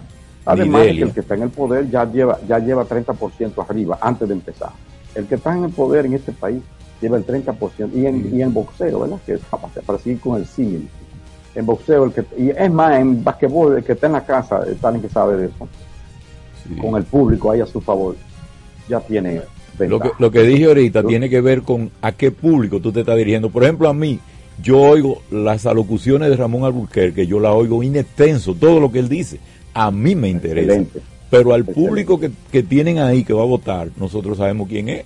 Entonces, independientemente de los recursos, la forma en que técnicamente se maneja esa campaña, por ejemplo, de, Abinader, está dirigida a ese público. La de Guido no, porque Guido está razonando cosas y plantea lo que él entiende que son sus principios y a mucha de esa gente no le interesa ni le importa. Además de que algunos están tratando de preservar su espacio en, en, eh, para sobrevivir. Bueno, bueno, el y, PRM y como bien decía Germán, el que el que está tal vez arriba o en una posición pudiera tener mayor ventaja sobre otros aspirantes. Y eso sucede justamente en las únicas dos alcaldías en las que el PRM tendrá primarias cerradas. Mañana estamos hablando de Santo Domingo Oeste y Santo Domingo Este. En ambos casos tenemos dos alcaldes oficiales. Santo Domingo Este, Manuel Jiménez, que busca la reelección a nivel municipal, Santo Domingo Oeste, Andújar, José Andújar, también que opta por un nuevo periodo, pero ambos tienen contrincantes de eh, su propio partido. En el caso de Santo Domingo Este tenemos a Vertico Santana, ahí está también Dio Astacio, que ya ha aspirado en varias ocasiones, y no recuerdo cuáles son los otros dos. Eh, en Santo Domingo oeste, uno de los más eh, notorios de los que disputan al actual alcalde está Francisco Peña, que ya ha sido alcalde, que ya ha sido alcalde tiene, su hijo tiene simpatía dentro y reconocimiento y mucho reconocimiento dentro de Santo Domingo Oeste. Y también está eh, el actual diputado Elías Báez, que también es diputado del PRM y busca la eh, busca la plaza. Dinámico diputado. Sí que quiere también ser alcalde ser electo candidato a la alcaldía por Santo Domingo Oeste. Ahí sí realmente el PRM tiene su real prueba de fuego en esos dos lugares, porque estamos hablando de los dos municipios, dos municipios que tienen una densidad poblacional y electoral bastante extensa y por lo tanto el PRM debe y tiene y lo sabe que garantizar la cohesión de este del partido luego de que concluya el proceso de mañana que deberá iniciar a las 4 a las 8 de la mañana y terminará a las 4 de la tarde. Ese proceso hay que recordar que es administrado por la Junta Central Electoral, pero siempre hay temores de uno y de otro lado, de que, que si Perencejo está apoyando a este, que si me dejaron fuera, que hubo una, una marrulla, todo eso siempre se da, sabemos. Si, si el PRM se considera que en las presidenciales va adelante, cuando haya pataleo, el que patalea va a arreciar para que le busquen su espacio cuando, cuando estén en el palacio otra vez. Sí. O, desde ahora mismo le vayan buscando su espacio y no dude que habrá alguna gritería para que la acomoden un poquito más. Sí, es indudable que deberá haber una, vamos a ver, como dicen, hay una arquitectura política para ver cómo al que pueda quedar un poco quillado con bembitas. Y haga un berrinche grandísimo ahí. con bembitas se le Haga Mi consolación hay que buscarla. Ya, para terminar, bueno, este tema eh, político, bueno, aclarar que las primarias del PRM son cerradas. De 8 de la mañana se abren las votaciones hasta las 4 de la tarde. Hasta el momento hay un cuatro, como dijimos ya, cuatro candidatos. No como la del PLD, que hubo uno que a la 1 de la mañana creo que está votando cuando el penco cuatro eh, precandidatos en el nivel presidencial, a nivel de regidurías también se van a elegir mañana.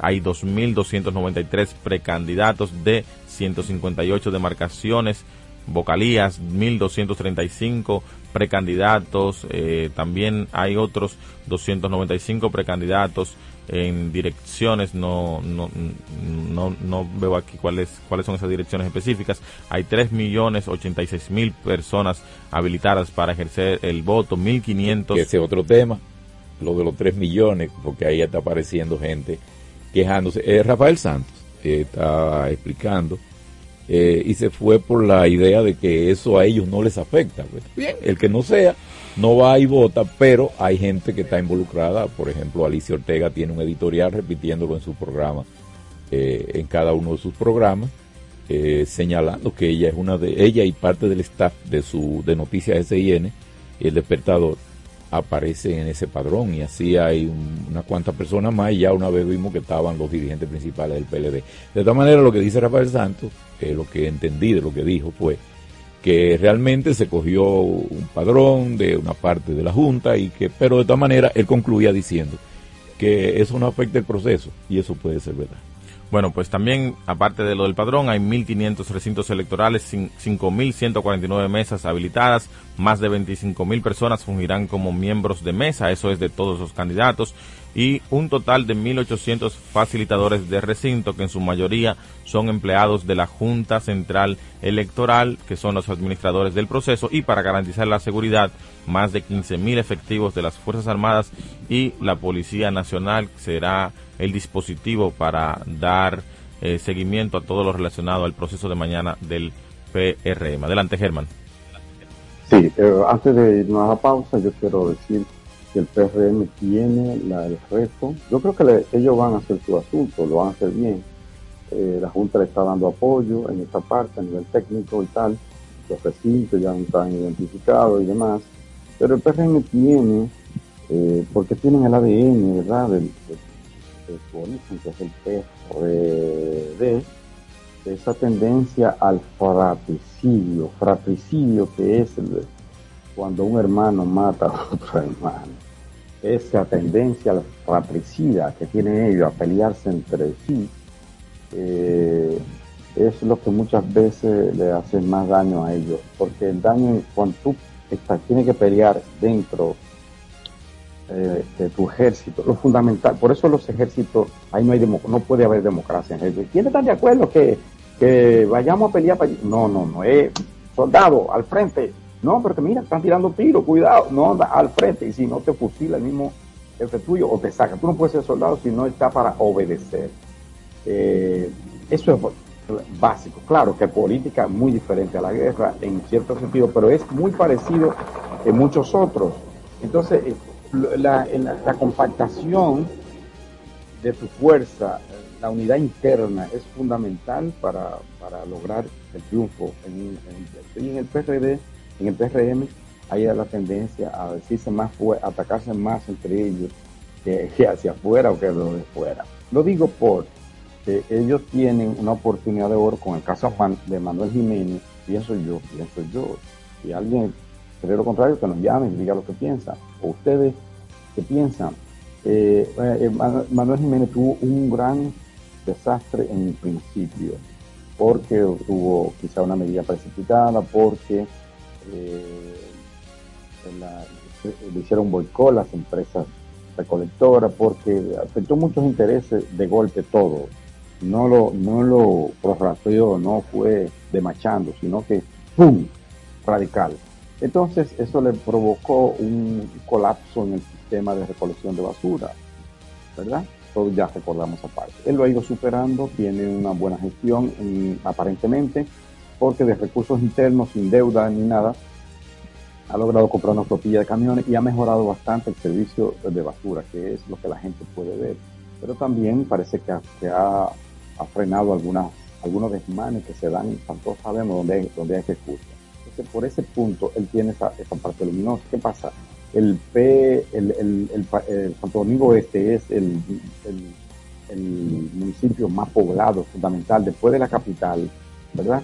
Es el municipio más poblado del país eh, por lo cual, no, no sé si, si, Santiago, no, no, es, es Santo Domingo Este, sin duda.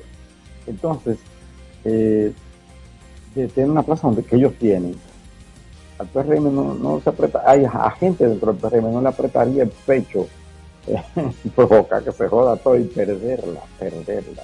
Corren el riesgo porque eh, tú tienes un, PR, un PLD que aunque está desacreditado, aunque tú lo tengas marchito, por lo que sabemos, por todos los procesos judiciales, que había que ver ahora cómo termina todo eso, si no se le vencen los plazos y demás. Pero bueno, el, PR, el PLD tiene un candidato que no será una estrella políticamente hablando, pero tiene más recursos que todos los otros juntos, que es Luis Alberto. Entonces Luis Alberto eh, tiene un PLD detrás, bien compacto. Tiene una fuerza del pueblo que no le va a hacer oposición que lo apoyaron. Sí, y, hay que, y hay que señalar también, Germán, que en el caso de Luis Alberto no es un desconocido porque ya ha participado, creo que fue diputado también y participó en la otra contienda, o sea que eh, tal vez tiene un cierto reconocimiento en el territorio. Exactamente, y él no, es dueño de más de 2.100 bancas de apuestas, para que usted tenga una idea. O sea que recursos hay. Tiene una fuerza política que el PLD, hay. Entonces, eh, el, el PRM fácilmente se le importa. Y entonces tú tienes Vertico Santana eh, aspirando, tiene a Don Dio Astacio aspirando, tiene a Adam Peguero, que es presidente del partido en la zona, aspirando, y a Manuel Jiménez, por supuesto. Entonces, cuatro. Ojalá que si mañana, cualquier sea el resultado, no importa que gane Manuel o que lo pierda, pero que vayan con, que, que estén con Pero eso es la Virgen que puede determinar eso, ni siquiera nosotros, porque el PRM es así es su naturaleza díscola en muchos sentidos. Vamos a ver qué va a pasar. Ahí hay un punto y en Santo Domingo Oeste también hay una situación con Andújar. Vamos a ver en qué para. Son los dos grandes retos, lo explicaba eh, de Línea Ascensión, que es el secretario de organización, el presidente de esa, de esa comisión organizadora de la convención, que son los únicos dos municipios donde se, va a celebrar convención así directa, lo demás va a ser por encuesta. La convención también implica al presidente, al candidato a presidente bueno, que ya lo hemos analizado. De manera que quería hacer esa puntualización porque me parece eh, de rigor, me parece importante. Hay que estar atento a esos dos municipios, básicamente. Que el PRM tiene la capacidad de boicotearse a sí mismo. A la franca, por la nota 95.7, conoce de todo. Construir, operar, mantener, expandir y monitorear el sistema de transmisión eléctrico del país es la función de la empresa de transmisión eléctrica dominicana para proveer servicios de transporte de energía y telecomunicaciones de calidad, estable, eficiente y permanente, impulsando el desarrollo económico, social y ambiental de la República Dominicana. Seguimos trabajando para unir el país con energía. Empresa de Transmisión Eléctrica Dominicana, ETED, uniendo el país con energía. Una república consciente. Porque esta sociedad está atenta de todo lo que está pasando. Una república crítica. Señores, es que el periodismo no está para aplaudir, está para cuestionar. Una república transformadora. Los cambios sociales se generan en el día a día. La república Radio para ciudadanía consciente, crítica y transformadora. De lunes a viernes de 4 a 5 de la tarde por la nota 95.7. Con tu fuerza, Síguenos en Twitter e Instagram. Somos arroba a la franca radio.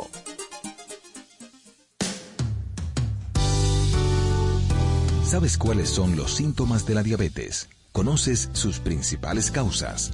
Aprende todo sobre diabetes en Hospital de la Diabetes Radio. Educación, prevención, nutrición, ejercicios y mucho más. Hospital de la Diabetes Radio, todos los sábados a las 2 de la tarde por la nota 95.7.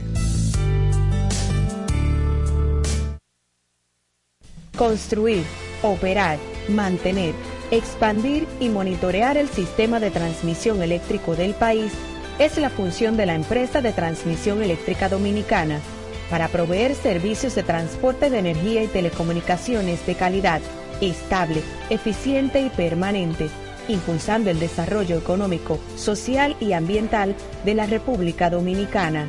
Seguimos trabajando para unir el país con energía. Empresa de Transmisión Eléctrica Dominicana, ETED uniendo el país con energía. Está en el aire a la franca.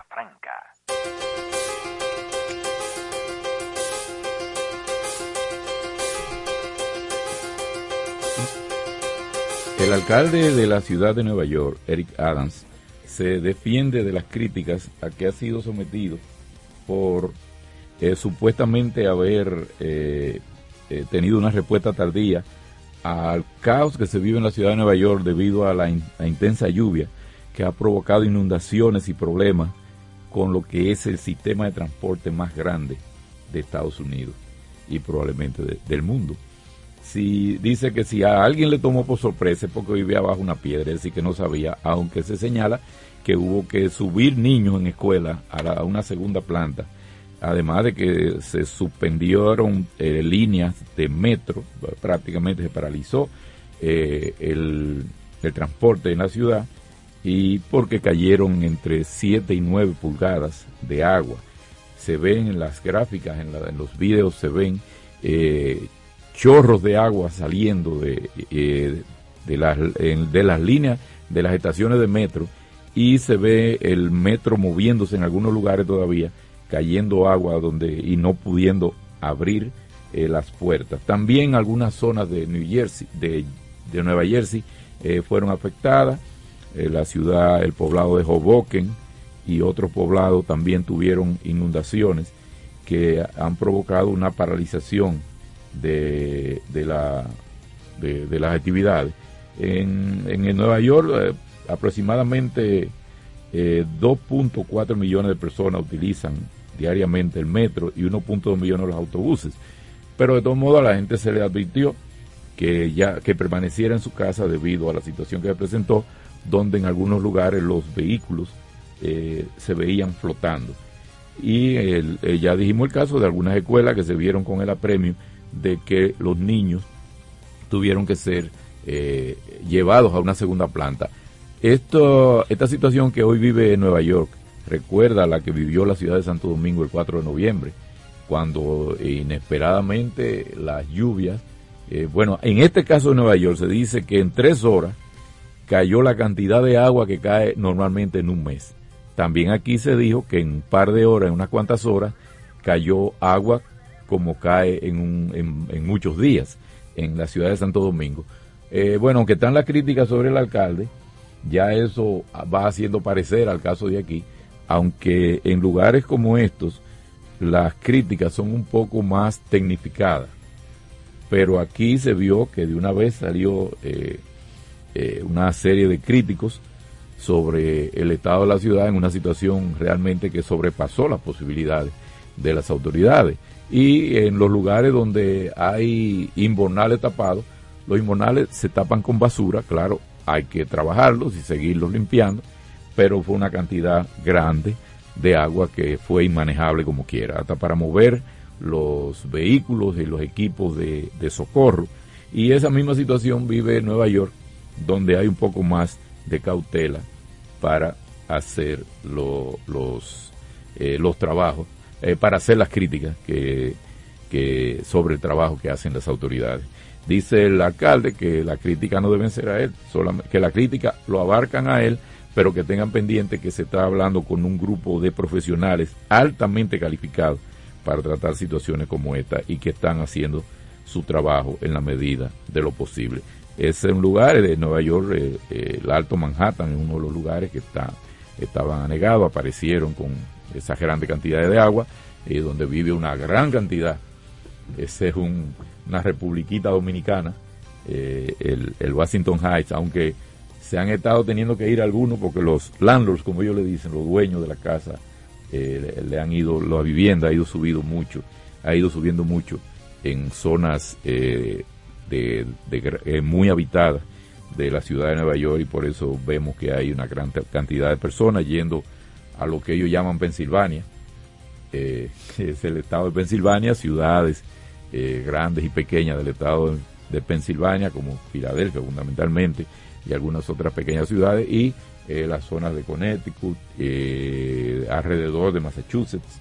Ahí tenemos, por ejemplo, un bonado chiquito en Haverhill, que es lo que llamamos Haverhill, en Lawrence, eh, porque la, la, gente ha tenido que ir saliendo, pero aún así se habla de, se hablaba una vez de que en, esa zona habían cientos de miles, hay gente que cuenta hasta un millón de dominicanos, y se ve que cuando hay elecciones, los precandidatos y candidatos dominicanos eh, sobresalen en el problema del trabajo electoral en esa zona. Así que tenemos nuestros familiares anegados de agua en Nueva York. Donald Trump. Hay gente que dice que tiene un pie en la cárcel. Donald Trump, eh, su equipo de, de su equipo legal había estado tratando de que la audiencia que tiene el lunes en una corte para tratar asuntos de relacionados con, su manejo fiscal, pues se le, se le negó. Y por tanto eh, deberán ir a juicio el próximo lunes junto a dos hijos y varios implicados más. Eh, uno de ellos ha ido acudiendo a la fiscalía para ir aclarando su situación y en Georgia uno de los primeros 18 imputados junto a, a Donald Trump se declaró culpable. Por tanto, el cerco alrededor del expresidente Trump respecto a sus a sus a las acusaciones que está enfrentando, algunas por fraude fiscal, que son las que serán vistas el lunes, y otra por la intervención de que se le acusa de manejar, mal manejar, manejar de manera ilegal documentos que son eh, documentos clasificados en Estados Unidos, es decir, documentos que no puede manejar una persona de manera particular y hoy él es un expresidente, él no es el presidente eh, y ni siquiera el presidente puede tenerlo en su casa.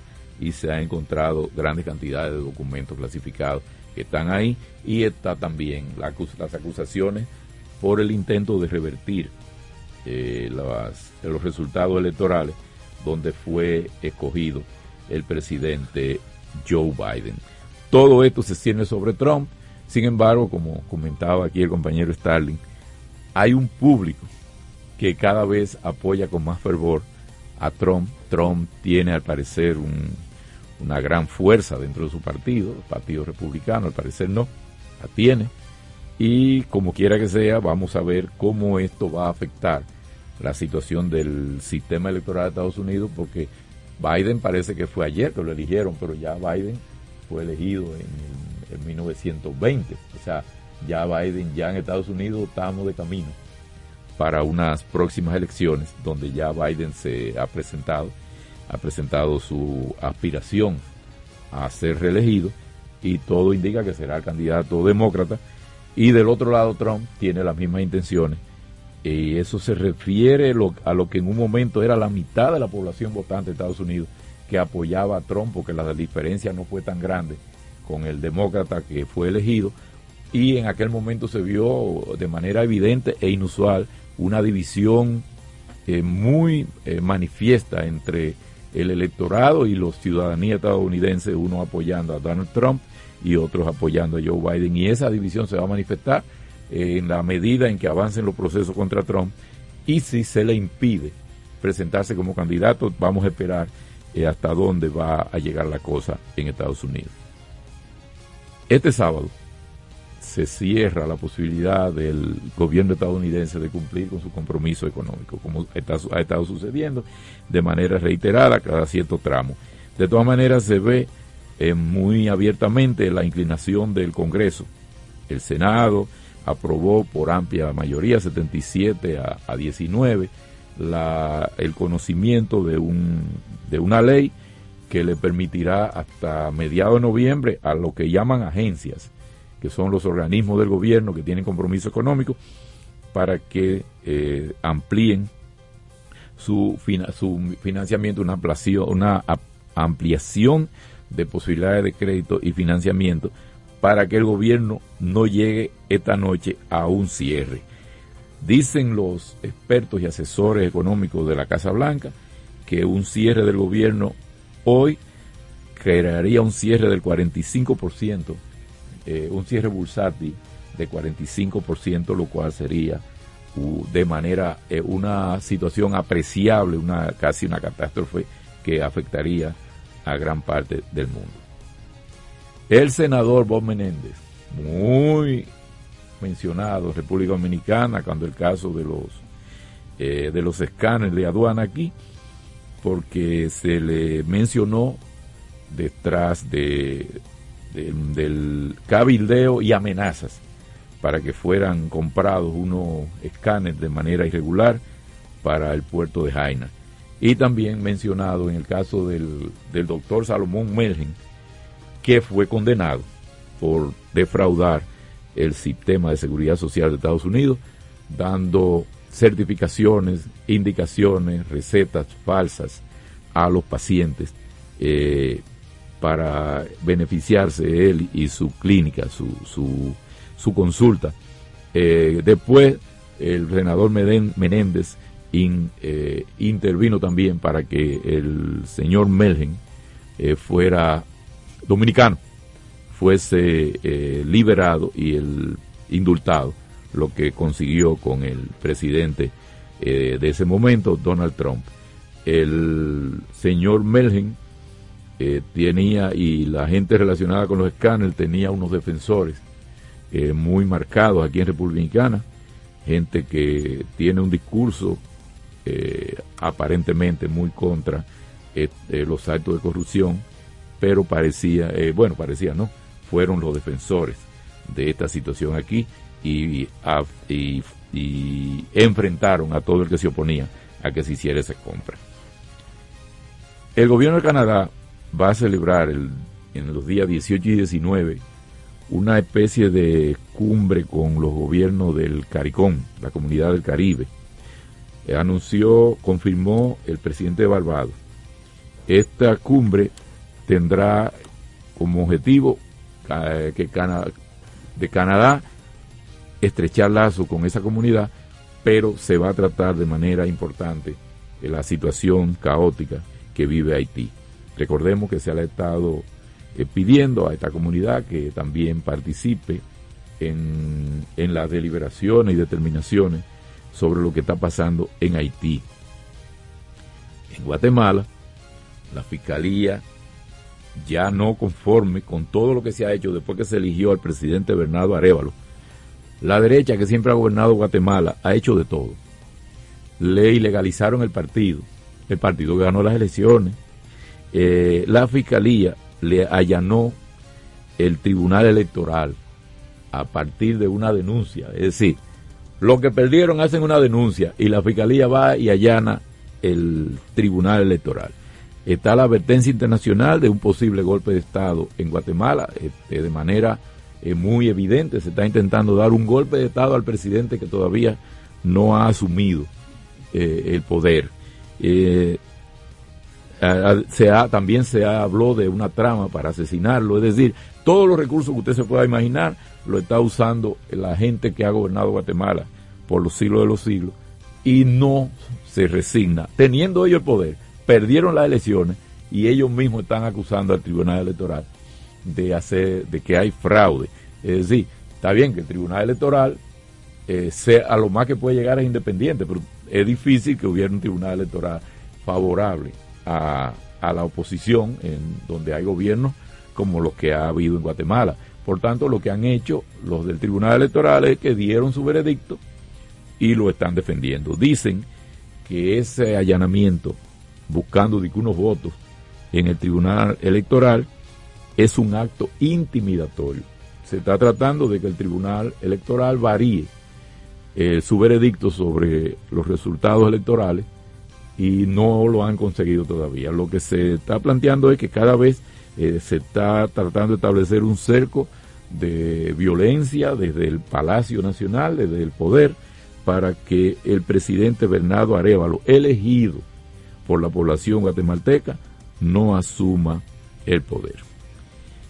Noticia que casi no se ve, pero cruzando el Mediterráneo para llegar a Europa, van 2.500 muertos en este año.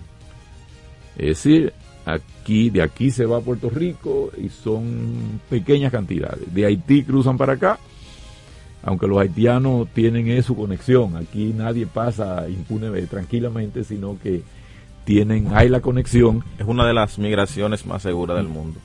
Eh, la de aquí. Sí, claro, totalmente. no he visto que, que, un haitiano murió intentando cruzar la frontera dominico-haitiana, que siga que lo otro, o sea, no, no hay Lo que lo tienen que devolver son los que lo dejan pasar. Normalmente hay. Hasta, eso, hasta eso le ofrecen seguridad. Exactamente. gente de la que tiene que devolverlo es quien lo pasa. Son los únicos que pueden pasar gente para acá. Pero en el Mediterráneo van 2.500 muertos tratando de salir corriendo de la situación que se vive en muchos de sus países en África. Una África que ya se está mostrando, se está demostrando que ha sido depauperada impunemente, vandálicamente, por países enriquecidos a costa de su riqueza, eh, aparte de los a costa de los bienes de estos países eh, africanos, y la gente desesperada trata de cruzar el mar Mediterráneo para alcanzar las costas más cercanas que tienen del otro lado. El gobierno de Estados Unidos, como decía Starling hace un momento, eh, ha ofrecido 5 millones de dólares para a quien pueda dar información sobre el paradero de los asesinos del candidato presidencial ecuatoriano Fernando Villavicencio. El, secretario de Estado de Estados Unidos, Anthony Blinken, fue quien dio la información. Al parecer, eh, Estados Unidos tiene un interés eh, muy particular en este caso en el caso de este precandidato, que, cuyo asesinato ha sido evidente no tiene que ver con las elecciones.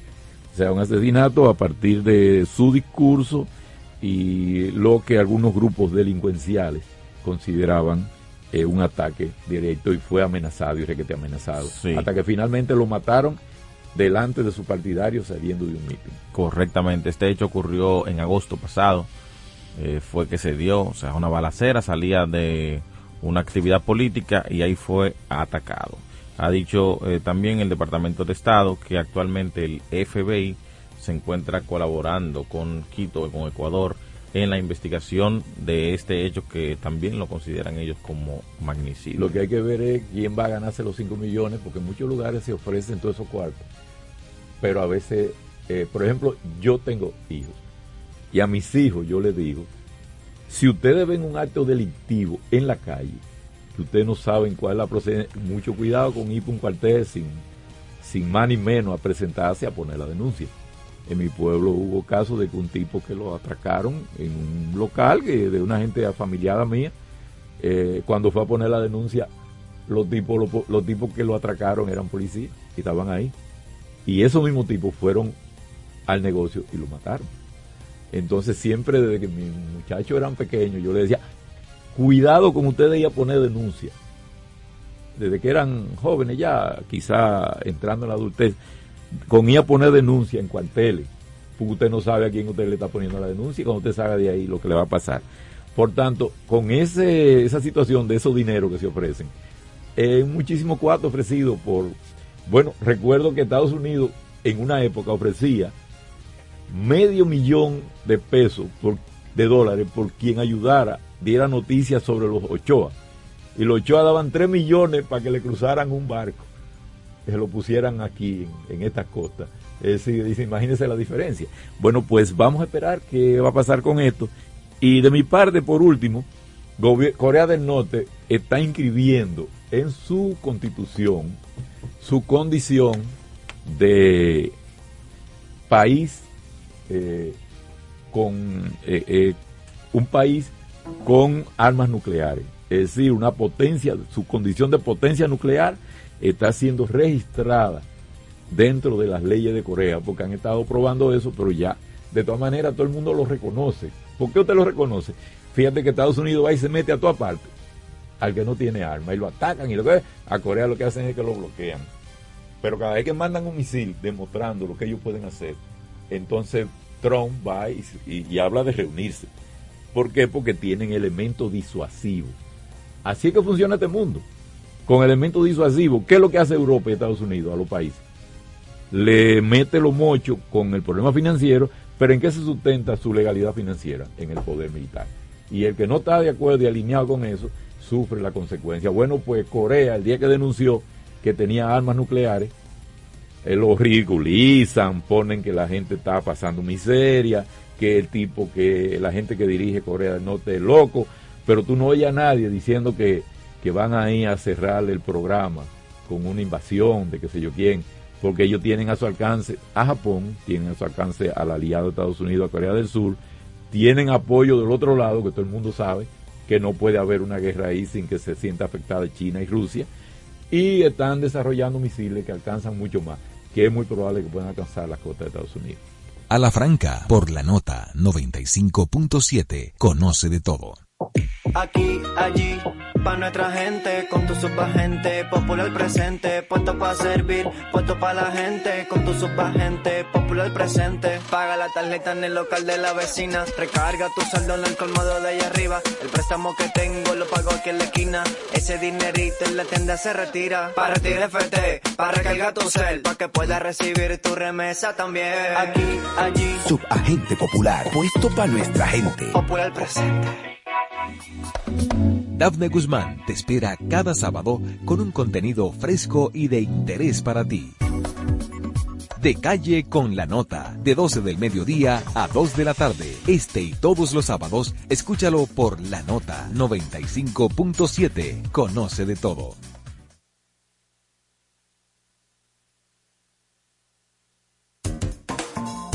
Interactúa con nosotros a través de nuestras redes sociales en arroba a la franca radio. Faride Raful y un grupo de profesionales te acompañan cada tarde con análisis, entrevistas, comentarios y toda la actualidad nacional e internacional.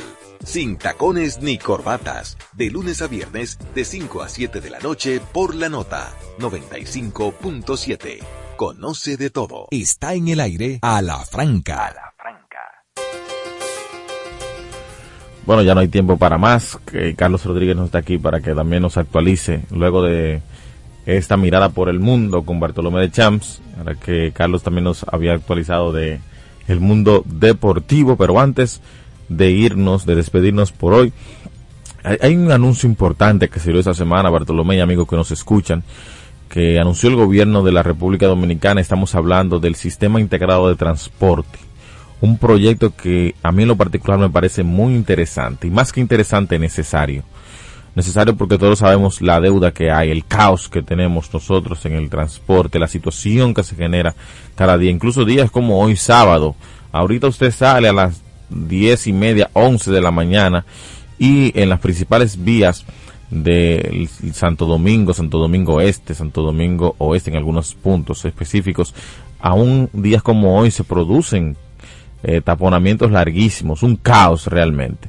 Y es insostenible que el país continúe promoviendo el modelo de transporte individual, individualista, de que cada uno de nosotros tenemos la necesidad de adquirir un vehículo para poder transportarnos porque las condiciones del transporte no son dignas, porque no hay un sistema eficiente y por muchas otras razones. Entonces hay que apostar a la colectividad del transporte. y anuncios como lo que se han hecho, ampliaciones del metro de Santo Domingo, que es una buena apuesta, construcciones de también otro teleférico, de un monorriel, es tipo monorriel por la Churchill y otros puntos de la ciudad. Yo creo que son apuestas importantes que nosotros desde aquí, desde la Franca, esperamos que se materialicen y que no se queden simplemente en el anuncio. El gobierno ha dado unos plazos, eh, me parece un, poco largo realmente para el inicio de las construcciones, eh, en vista también de que cada año la, la demanda del transporte va aumentando. Entonces hay que apostar a soluciones como esta, integrales, eh, de bajo costo también para la población, que la gente pueda tener conexiones en todos lados, porque si la gente aquí les facilitan de sistemas como el metro, o sea, la gente se maneja. La Universidad Autónoma de Santo Domingo eh, tiene algo que yo no conocía. En la estación del metro Mamatingó, allá hay un edificio de cuatro pisos, en, cuatro pisos enorme. Primer piso está Infotep, segundo Elite, las miras sí son grandes Tercero, lo tiene la Universidad Autónoma de Santo Domingo. Además de muchas dependencias y oficinas, tiene 13 aulas con aire acondicionado. ¿Cuál es la motivación que le están dando a los profesores para que vayan a la clase? Si usted vive cerca del metro. El que no vive cerca del metro, usted no puede coger a una clase para Villa Mella, en la estación Momatingó, cruzando la hermana Mirabal. Entonces los profesores que van, incluyendo el mismo director del centro, cuando tiene reuniones aquí en la UAS, deja el vehículo de allá y coge el metro. Y quería decir, para reforzar también lo que tú dices, eh, hace un, uno, en otro tiempo me tocó estudiar fuera de aquí. A mí se me olvidó que yo conducía. En la casa teníamos un vehículo. Vivíamos tres estudiantes en un, solo apartamento. Y teníamos un vehículo. ¿Tú sabes cuántas veces fuimos a la universidad mientras duró la maestría? Un día. ¿Y tú sabes qué pasó? Llegamos más tarde que la guagua y el metro. Y después no había donde estacionar. Y tuvimos que estacionar que la caminata para, para la universidad no hizo pensar más nunca, una sola vez, y la gente anda en su transporte colectivo. Y en Nueva York, tú puedes ver ejecutivos con los, con los tenis puestos y algunas, sobre todo mujeres, con los zapatos en la mano y otros con los zapatos en la, en la oficina, con su tenis para caminar al metro y se montan en el metro. Porque no hay manera, sobre todo Nueva York, en lo que llaman downtown, que es el centro comercial de la ciudad, tú no tienes dónde estacionarte y además coger la calle, eh, eh, trasladándote donde tú vives, no es posible. Entonces se colectiviza el transporte. Claro, y esa es la apuesta. O sea, los países desarrollados que han logrado tener soluciones más o menos en tema de transporte ha sido y tú sabes que con un sistema colectivo. Filadelfia, por ejemplo, que tiene elevado de tres pisos. Tú mira eso, eso es asombroso. Boston también. Por ejemplo, un ejemplo, si aquí tú tuvieras un elevado que va, que fuera desde el 9 de la autopista Duarte y aterrizara en la Máximo Gómez, tú te evitas, porque todos esos elevaditos que caen ahí mismo, eso es lo que hay, mira que hay pone cono, porque todo el mundo se quiere meter, uno se van adelante. No, usted no va para ningún lado por ahí, vuele por ahí arriba y caiga en la Máximo Gómez. Entonces, eso podría ser también otro momento. Lo que quiero es reforzar la idea tuya de que aquí hay que tener otra forma de transporte, porque fíjate que hay gente que, uno, que es asalariado, no tiene el presupuesto del vehículo, uno lo, tiene como una necesidad, pero uno deja de hacer cosas muy importantes para tener un vehículo, porque ¿cómo tú llegas? Por ejemplo, una persona que vive, vamos a poner el ejemplo de la UAS que yo conozco, que vive aquí por Carrefour. ¿Y cuándo llega? Que tengo una compañera que en su propio vehículo no puede llegar y me dice, me voy a mudar en una casa vieja, voy a vender aquí para comprar una casa vieja cerca de la UAS porque yo no puedo ir dos veces a la UAS. Entonces, si tú no colectivizas, si tú no tienes un transporte donde una gente puede decir, me voy a montar y voy a ir con tranquilidad, voy a ir, voy a caber. Yo hice una mitad muy buena de una señora que llegó corriendo y se me trayó encima antes que, abrir, que cerrara la puerta con el metro atestado. Terminamos siendo dos personas amigas, una señora que, iba ahí, que eh, simplemente, pero me dio un estrellón ahí atrás. Entonces, esas son cosas que hay que ver. Además de esos cacharros que están en la calle y ese transporte todavía de concho que llena la calle y no te deja circular. Sí, totalmente. O sea, apenas siete personas, seis, siete personas que se introducen. Entonces ahí hay una gran apuesta. Y luego también que nosotros lo queremos... Y el deterioro de la guagua de una vez, porque la, la deterioran, le roban las cosas de adentro, no la limpian, no las nuevas, como dice eh, eh y Raymond Pozo. Eh, Miguel Cepede y Raymond Pozo, que están anunciando un tipo de transporte que está nuevo ahora pero hay guagua que la trajeron nueva y en dos o tres meses están vuelto un tollo, ya no le prenden el aire a la gente, eh, tú ves que un tratamiento, que sé yo cómo, te arrancan la guagua contigo caminando y no tienen donde agarrarte, así no. Sí, y luego de que nosotros entonces logremos avanzar en la colectivización del transporte, ahí también vendrá el tema de los incentivos a la gente para que la gente utilice cada vez más. Hay lugares donde eh, los jóvenes y adultos mayores pagan una vez por mes y se pueden montar cuantas veces quieran el transporte. Hay muchas otras ideas, herramientas que se pueden otorgar para que la gente utilice cada vez más el transporte colectivo. Señores, ya no hay tiempo para más. Gracias por compartir con nosotros cada sábado aquí en la nota, por esta la 95.7. No te referiste a que, a que Germán Marte viene de allá de la base aérea de San Isidro. Germán tenía unos helicópteros encima ahorita, estaba sonando. Yo pensé que era una zona de guerra ahorita. bueno, pero agradecemos a todos, gracias. Eh, Germán Marte, Bartolomé de Champs, Carlos Rodríguez, a quien enviamos un abrazo, eh, Starling Taveras y todo el equipo de La Franca, les decimos hasta el próximo sábado.